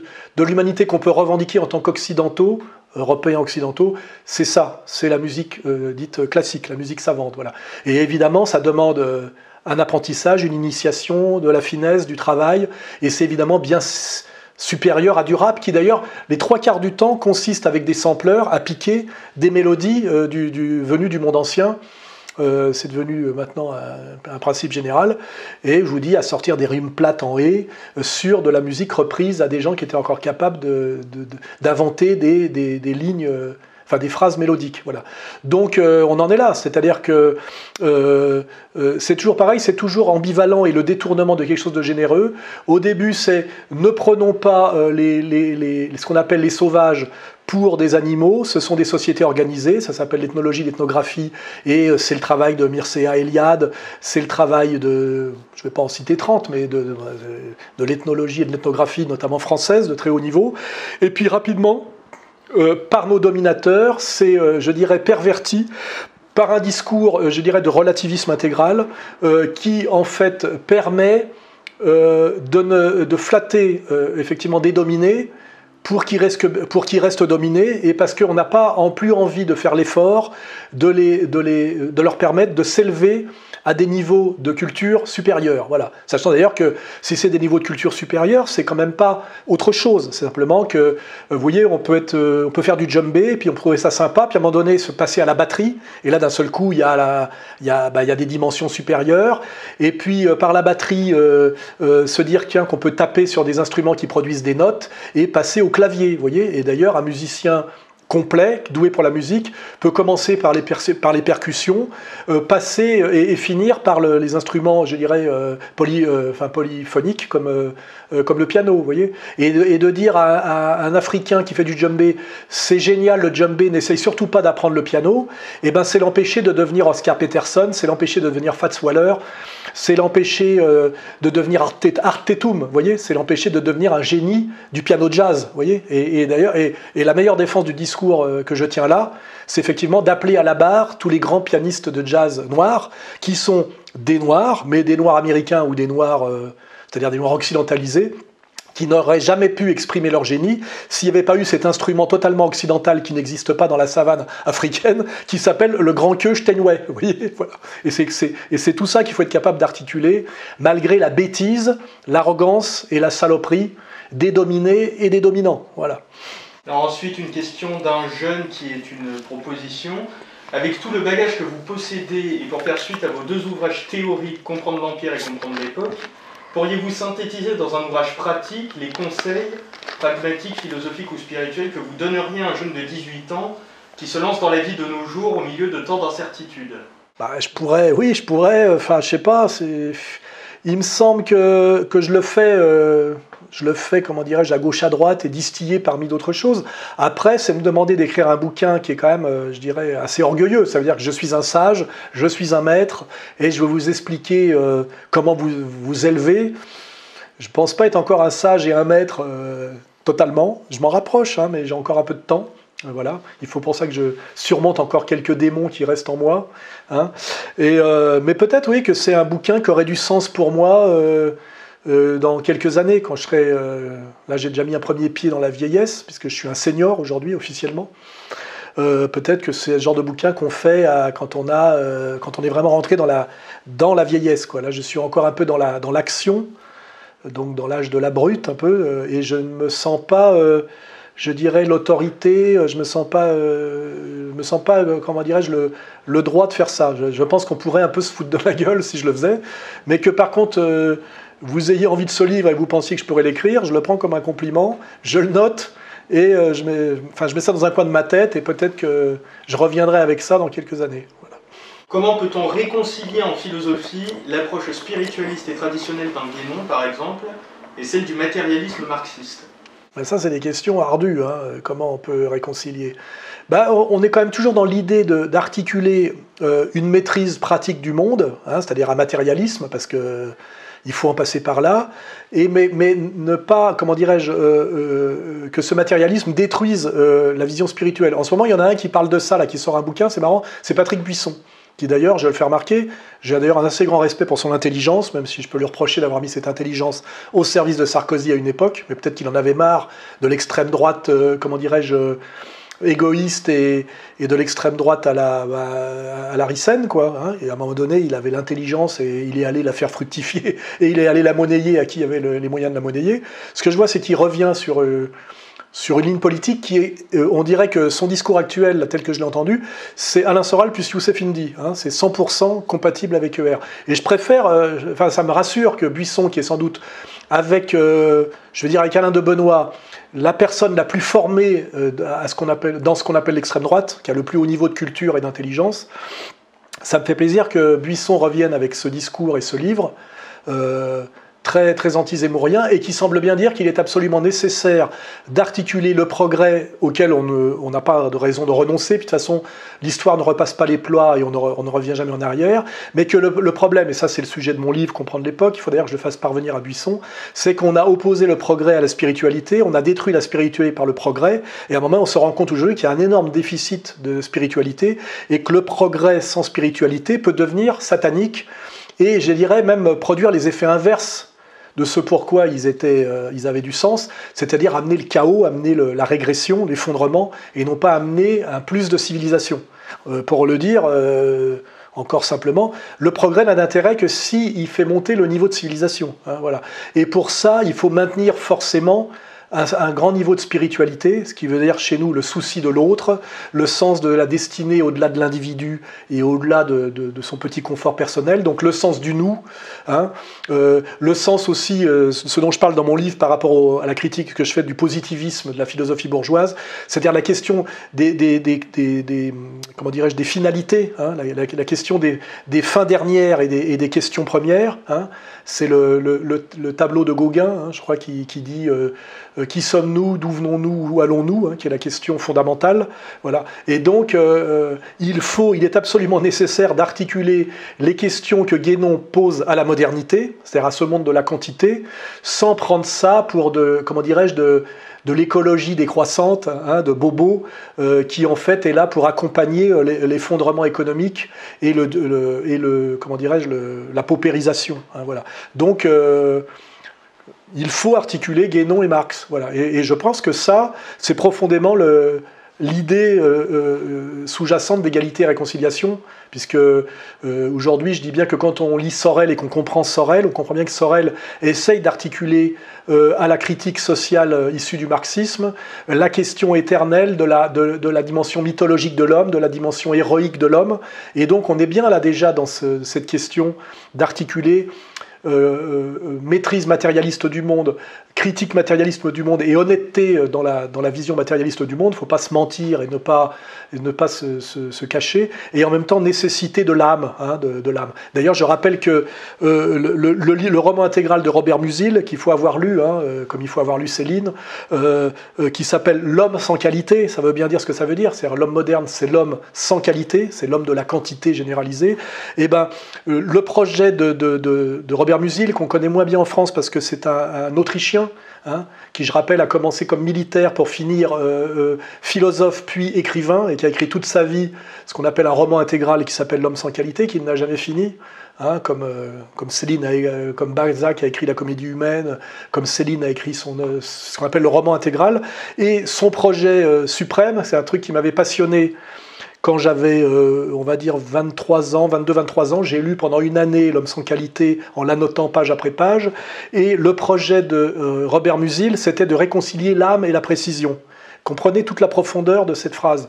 Il faut réconcilier l'âme et la précision. Voilà. Et eh ben, on en est toujours là, euh, face à ce triomphe de l'homme euh, sans qualité, nous devons mener comme combat essentiel de réconcilier l'âme et la précision, de ne pas les opposer, de ne pas sacrifier l'un par l'autre ou l'un à l'autre, mais effectivement d'arriver à les réconcilier, c'est, euh, je dirais, l'enjeu absolu de demain. Et je suis content de voir que Patrick Buisson, après ses errances, ses errances, merde, comment il s'appelait l'autre con qui était président de la République? C'est bien, je fais Sarkozy, c'est bien parce que mon, cerveau fait le tri entre les déchets et, ce qui est utile. Après ces errances sarkozystes, je suis content de voir que Patrick Buisson, qui, a, est aussi sorti de ces tentations zémouriennes, revient à ce même combat qui est le nôtre à égalité et réconciliation. Euh, ce combat qui dit que pour sauver l'humanité et la France, qui a un rôle toujours majeur à jouer, je le répète, il faut réconcilier euh, Guénon et Marx, et pour reprendre la phrase de Robert Musil, réconcilier l'âme et la précision pour revenir aux hommes de qualité. Voilà. Quel est le système le plus réellement égalitaire dans l'histoire? Alors là, bonne question. Bah, D'après Cousin, c'est le communisme primitif, c'est-à-dire la société d'avant les premières divisions du travail qui, ont succédé euh, aux, chasseurs-cueilleurs et qui commencent déjà avec la division du travail du néolithique et puis après de ce qu'on appelle la première révolution urbaine. C'est-à-dire que euh, le système le plus égalitaire est le système, euh, bah, ça rejoint un peu le, le paradis que, pose Rousseau comme, comme postulat de départ dans une réflexion très intelligente auquel Voltaire n'a rien compris, qui est le bon sauvage. Hein. Le monde du bon sauvage, c'est le monde de base où, y a, euh, où tout le monde est égal parce qu'il y a, euh, à cause de l'absence totale de progrès par rapport à une situation initiale quasiment animale, effectivement, il y a zéro hiérarchie, zéro division du travail et zéro spécialité. Voilà, c'est-à-dire que tout le monde fait comme tout le monde et donc bah, c'est l'égalitarisme total. Mais après, euh, on ne peut pas revenir au communisme primitif, si tant est qu'il ait jamais existé d'ailleurs, mais enfin c'est une hypostase, et on est bien obligé de réfléchir à ce que malheureusement l'homme progresse je parle l'homme comme collectif, par la division du travail, eh ben, euh, euh, met en place de la, de la hiérarchie. Hein. et cette hiérarchie, par le travail, donne aussi une hiérarchie politique euh, assez rapidement. Hein. et alors, partant de ça, quel aurait été le système le plus égalitaire de l'histoire du monde? Franchement, bah, peut-être si on regarde des sociétés, par exemple inuites, qui ont peut-être perduré jusqu'à euh, jusqu'aux années presque jusqu'à la première guerre mondiale, deuxième guerre mondiale même. Hein. Peut-être que ces, sociétés inuites euh, qui sont dans une économie de la rareté avec des conditions très particulières étaient des, sociétés très égalitaires. De même d'ailleurs que quand on lit euh, Pierre Clastre sur la, ses écrits sur le, les Indiens d'Amérique que peut-être la, société indo-américaine qui a été laminée par le, la colonisation anglo-saxonne était des, sociétés très égalitaires, hein, peut-être. Alors après, peut-être que effectivement les Comanches, les Sioux étaient beaucoup plus égalitaires que nous. Mais est-ce qu'on peut proposer comme projet politique de devenir des Comanches, des Sioux ou des Inuits? Euh, Ça me paraît de la poésie, même d'ailleurs si on n'empêche personne d'aller euh, tenter euh, de vivre dans un tipi ou de créer comme aventure marginale. comment dire, une tribu indienne quelque part et de vivre selon les, les règles des, sociétés indiennes telles que les ont décrit euh, Pierre Clastre, je crois. Euh, voilà, mais, euh, il me semble que, oui, les sociétés développées ont rarement été égalitaires. Celles qui ont prétendu l'être, bah, j'ai déjà dit le mensonge de l'égalitarisme formel de la société bourgeoise issue de la Révolution française. C'est très très inégalitaire, hein, puisque ça donne la lutte des classes, qui n'est pas une une invention, ni un fantasme, ni un complot, euh, c'est une réalité. Et euh, l'URSS, ben, ça a donné euh, la nomenclatura, le goulag et, comment dirais-je, le comment ça s'appelait le, KGB, quoi. Donc pas, c'était pas génial non plus. Donc franchement, une société qui soit à la fois très évoluée, c'est-à-dire qui intègre une haute technicité avec une haute division du travail et qui soit par ailleurs très égalitaire, c'est une question à poser euh, si on fait le tour d'horizon du monde contemporain ou si on essaie de se plonger dans le passé. Euh, la société grecque, non, puisque la société grecque, c'est quelques centaines d'hoplites, beaucoup de métèques qui sont des étrangers sans droit, et encore plus d'esclaves qui, qui, ont, politiquement le statut de meubles, hein, de, bien meubles. Hein. Euh, voilà, donc il n'y a pas d'égalité chez les Grecs non plus. Euh, sûrement pas dans tous les, systèmes traditionnels égyptiens, euh, assyriens, babyloniens, euh, sumériens, non, je crois pas. donc, une société évoluée égalitaire, c'est encore un projet pour le futur. Et d'ailleurs, peut-être que c'est toujours le défi et le projet, et ça, j'en suis enfin, je, trouve tout à fait valable comme projet que des gens se disent que normalement, le projet pour l'homme qui est un animal évolué, doué de spiritualité et, qui a en lui la, morale immanente, hein, que, le projet qui, vaille, c'est effectivement d'essayer d'aboutir à une société de paix et d'harmonie avec un énorme développement au service du bien commun et une grande une grande égalité, euh, voilà, et donc une, grande fraternité. Euh, moi, je crois que ça reste un très beau projet. Euh, c'est même sans doute, si j'y réfléchis, toujours le bien. Voilà. Alors une question un peu plus détente. Vous qui êtes un grand sportif, comment expliquez-vous que les clubs de football français ont le plus mauvais palmarès de tous les temps? Bah Déjà, on peut l'expliquer pour une raison très simple, c'est la fiscalité française, la fiscalité du foot français qui fait que le football français n'est pas très attractif, compte tenu aussi de, ce qu'on appelle euh, euh, la, loi Boss, l'arrêt Bosman, c'est-à-dire que c'est un marché totalement ouvert, le marché du football. Donc, euh, si on enlève le PSG parce que ne respectent pas la règle du football, c'est-à-dire qu'ils n'ont pas d'économie réelle, c'est-à-dire que c'est l'argent des, on va dire des princes qataris qui s'offrent une vitrine où ils ont des fonds illimités pour se payer une équipe avec des joueurs euh, surpayés. On pourrait parler de Neymar d'ailleurs, quand je vois que le Qatar renouvelle le, bail de Neymar pour une fortune jusqu'en 2025, ils n'ont toujours pas compris que tant qu'il y aura Neymar au PSG, le PSG gagnera rien de majeur. Hein. Euh, Neymar, c'est un joueur de plage, hein. c'est un anti-footballeur pour moi. Il, plombe l'équipe. Donc, un, les Qataris comprennent rien au football. Deux, ils ont les moyens de se payer une équipe qui vaut euh, dix fois plus cher que n'importe quelle autre équipe du championnat de, France. là. Et trois, ils obtiendront jamais aucun résultat tant qu'ils garderont Neymar. Et comme là, ils le gardent jusqu'en 2025, je ne sais pas ce qui est caché derrière ça. Est-ce que c'est l'amende des d'un des Qataris qui paye. Euh, je ne comprends pas parce que quand on a un peu le sens du football, moi j'ai vraiment le sens du sport. Il suffit de regarder Neymar jouer pour comprendre que le, PSG a besoin d'un meneur de jeu. Il n'a surtout pas besoin de Neymar et quand Neymar n'est pas là, ça se passe mieux. Quoi, hein. euh, voilà. Et, donc, euh, pour répondre à la question, merde, la police arrive, la police vient me chercher, il faut qu'on se dépêche. Euh, euh, le, football français étant victime d'une fiscalité bien plus violente que, dans d'autres pays d'Europe, si on va parler des pays d'Europe, eh ben pour les joueurs, la France n'est pas très attractive. Les équipes françaises ont du mal à avoir des budgets équivalents à certaines équipes anglaises. Espagnoles et italiennes à mon avis. Et donc, eh ben, nous, il faut regarder, le championnat de France de première division, c'est pratiquement un, champion, un, championnat africain, hein, puisque finalement, dans le rapport performance-coût, le joueur africain est ce qui coûte le moins cher. Et donc aujourd'hui, si vous regardez le nombre de joueurs africains qu'il y a dans euh, les équipes de première division, puis on voit bien que les équipes de première division, c'est bah, Nantes, c'est Lens, je sais pas quoi, c'est des petites villes. Euh, euh, c'est aussi pas la même tradition. Je veux dire, quand vous regardez qu'en Italie, il y a deux grandes équipes par grande ville, parce qu'effectivement, il y a toujours une tradition footballistique de clubs et de socios, quoi. Hein, en Angleterre, euh, à Manchester, il y a deux équipes, euh, etc. En France, vous avez toujours eu Saint-Etienne, enfin, vous avez toujours il y a eu Nantes à un moment donné à l'époque de Swodo, il y a eu le PSG parce qu'il y a du pognon, euh, il y a eu Saint-Etienne parce que c'était couplé à, une, à, de l'industrie. Je crois que c'était Manu France d'ailleurs à l'époque, et donc c'était, il y avait une ville avec avec une équipe de ville, quoi. Ça, ça correspondait à quelque chose.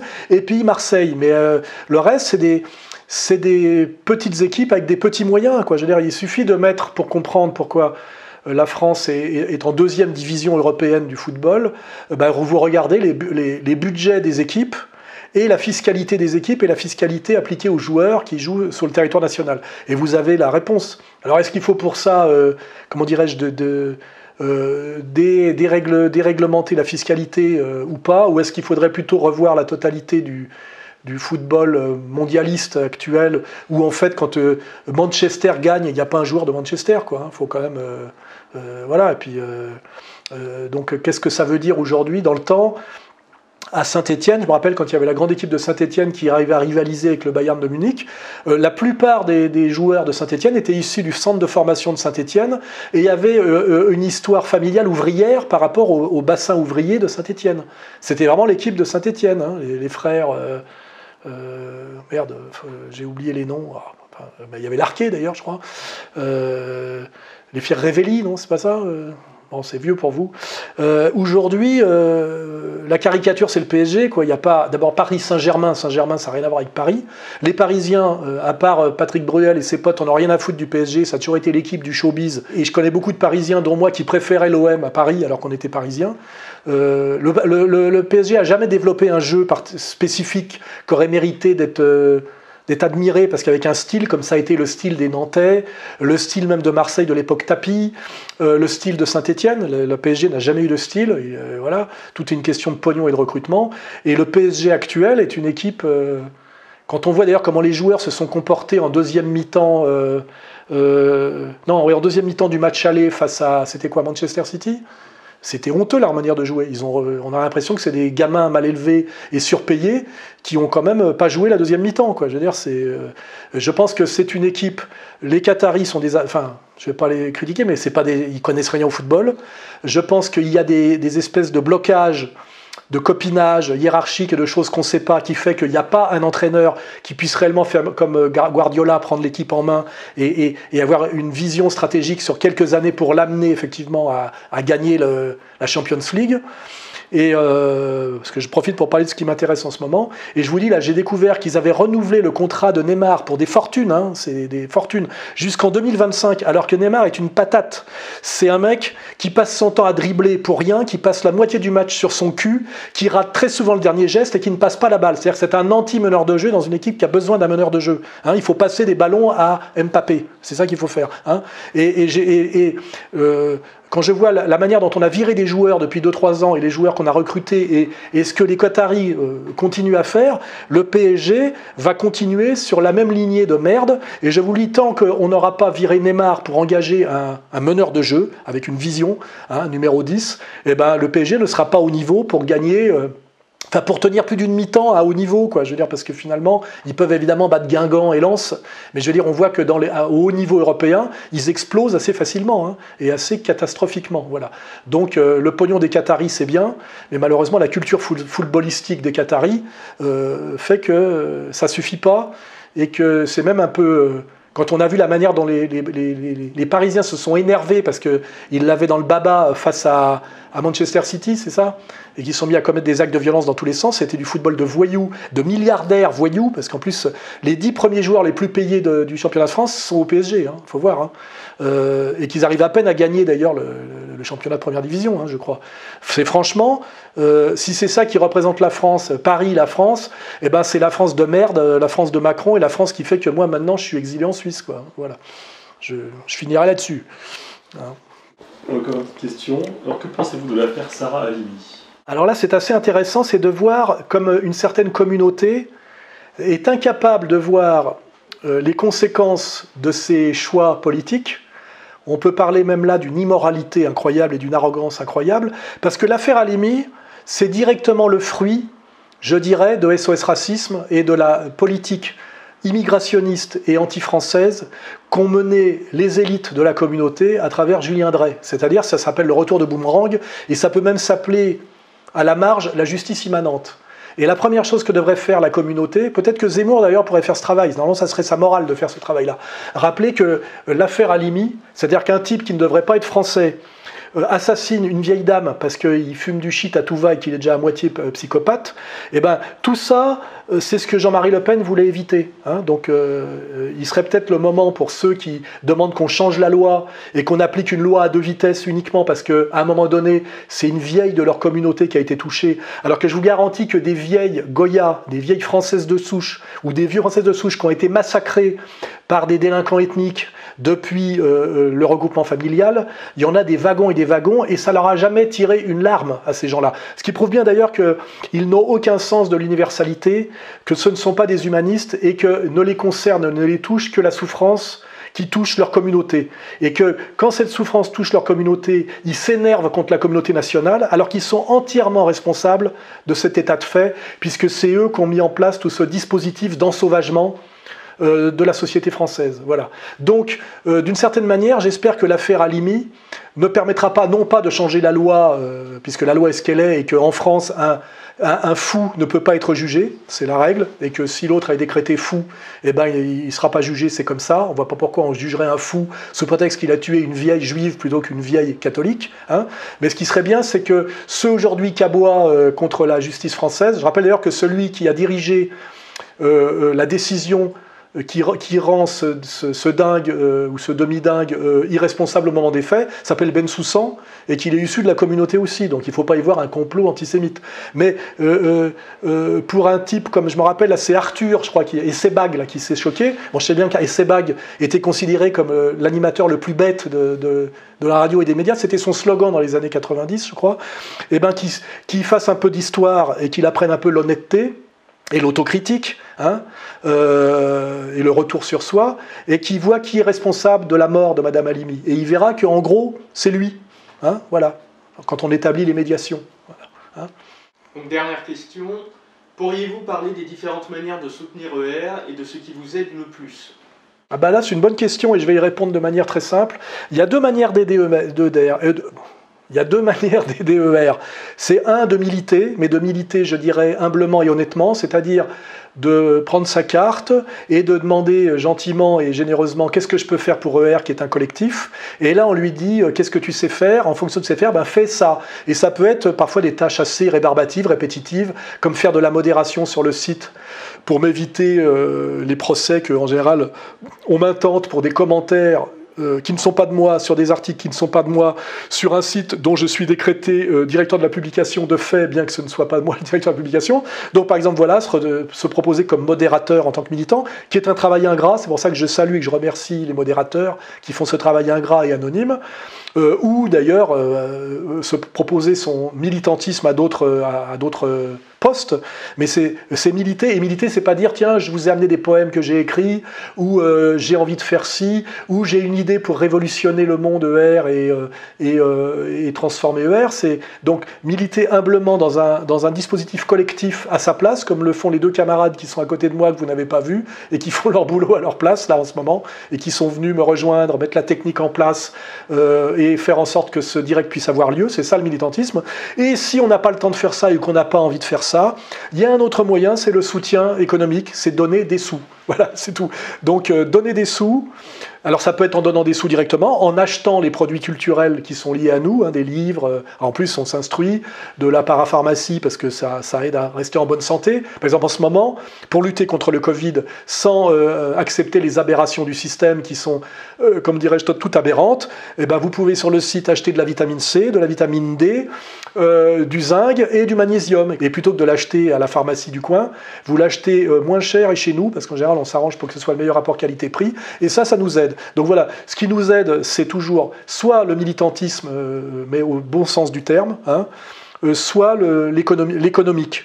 Et d'ailleurs, euh, je remercie tous les gens qui sont déjà dans cette attitude-là. c'est d'ailleurs c'est d'ailleurs euh, déjà pas mal, hein. on s'en sort pas mal, on survit, n'oubliez pas, malgré... Rappelez-vous quand même que j'ai subi depuis 85 procès depuis 2004. On nous a supprimé YouTube, on nous a supprimé Facebook, on m'a supprimé Facebook, on m'a même supprimé VK. On est quand même viré de partout. Diabolisé à un niveau comme, euh, comme jamais. Hein. Euh, j'ai, je crois, pratiquement 6 ans de prison plus ou moins ferme qui me menace sur le dos. J'ai pour plus de 400 000 euros de condamnation cumulée depuis 2004.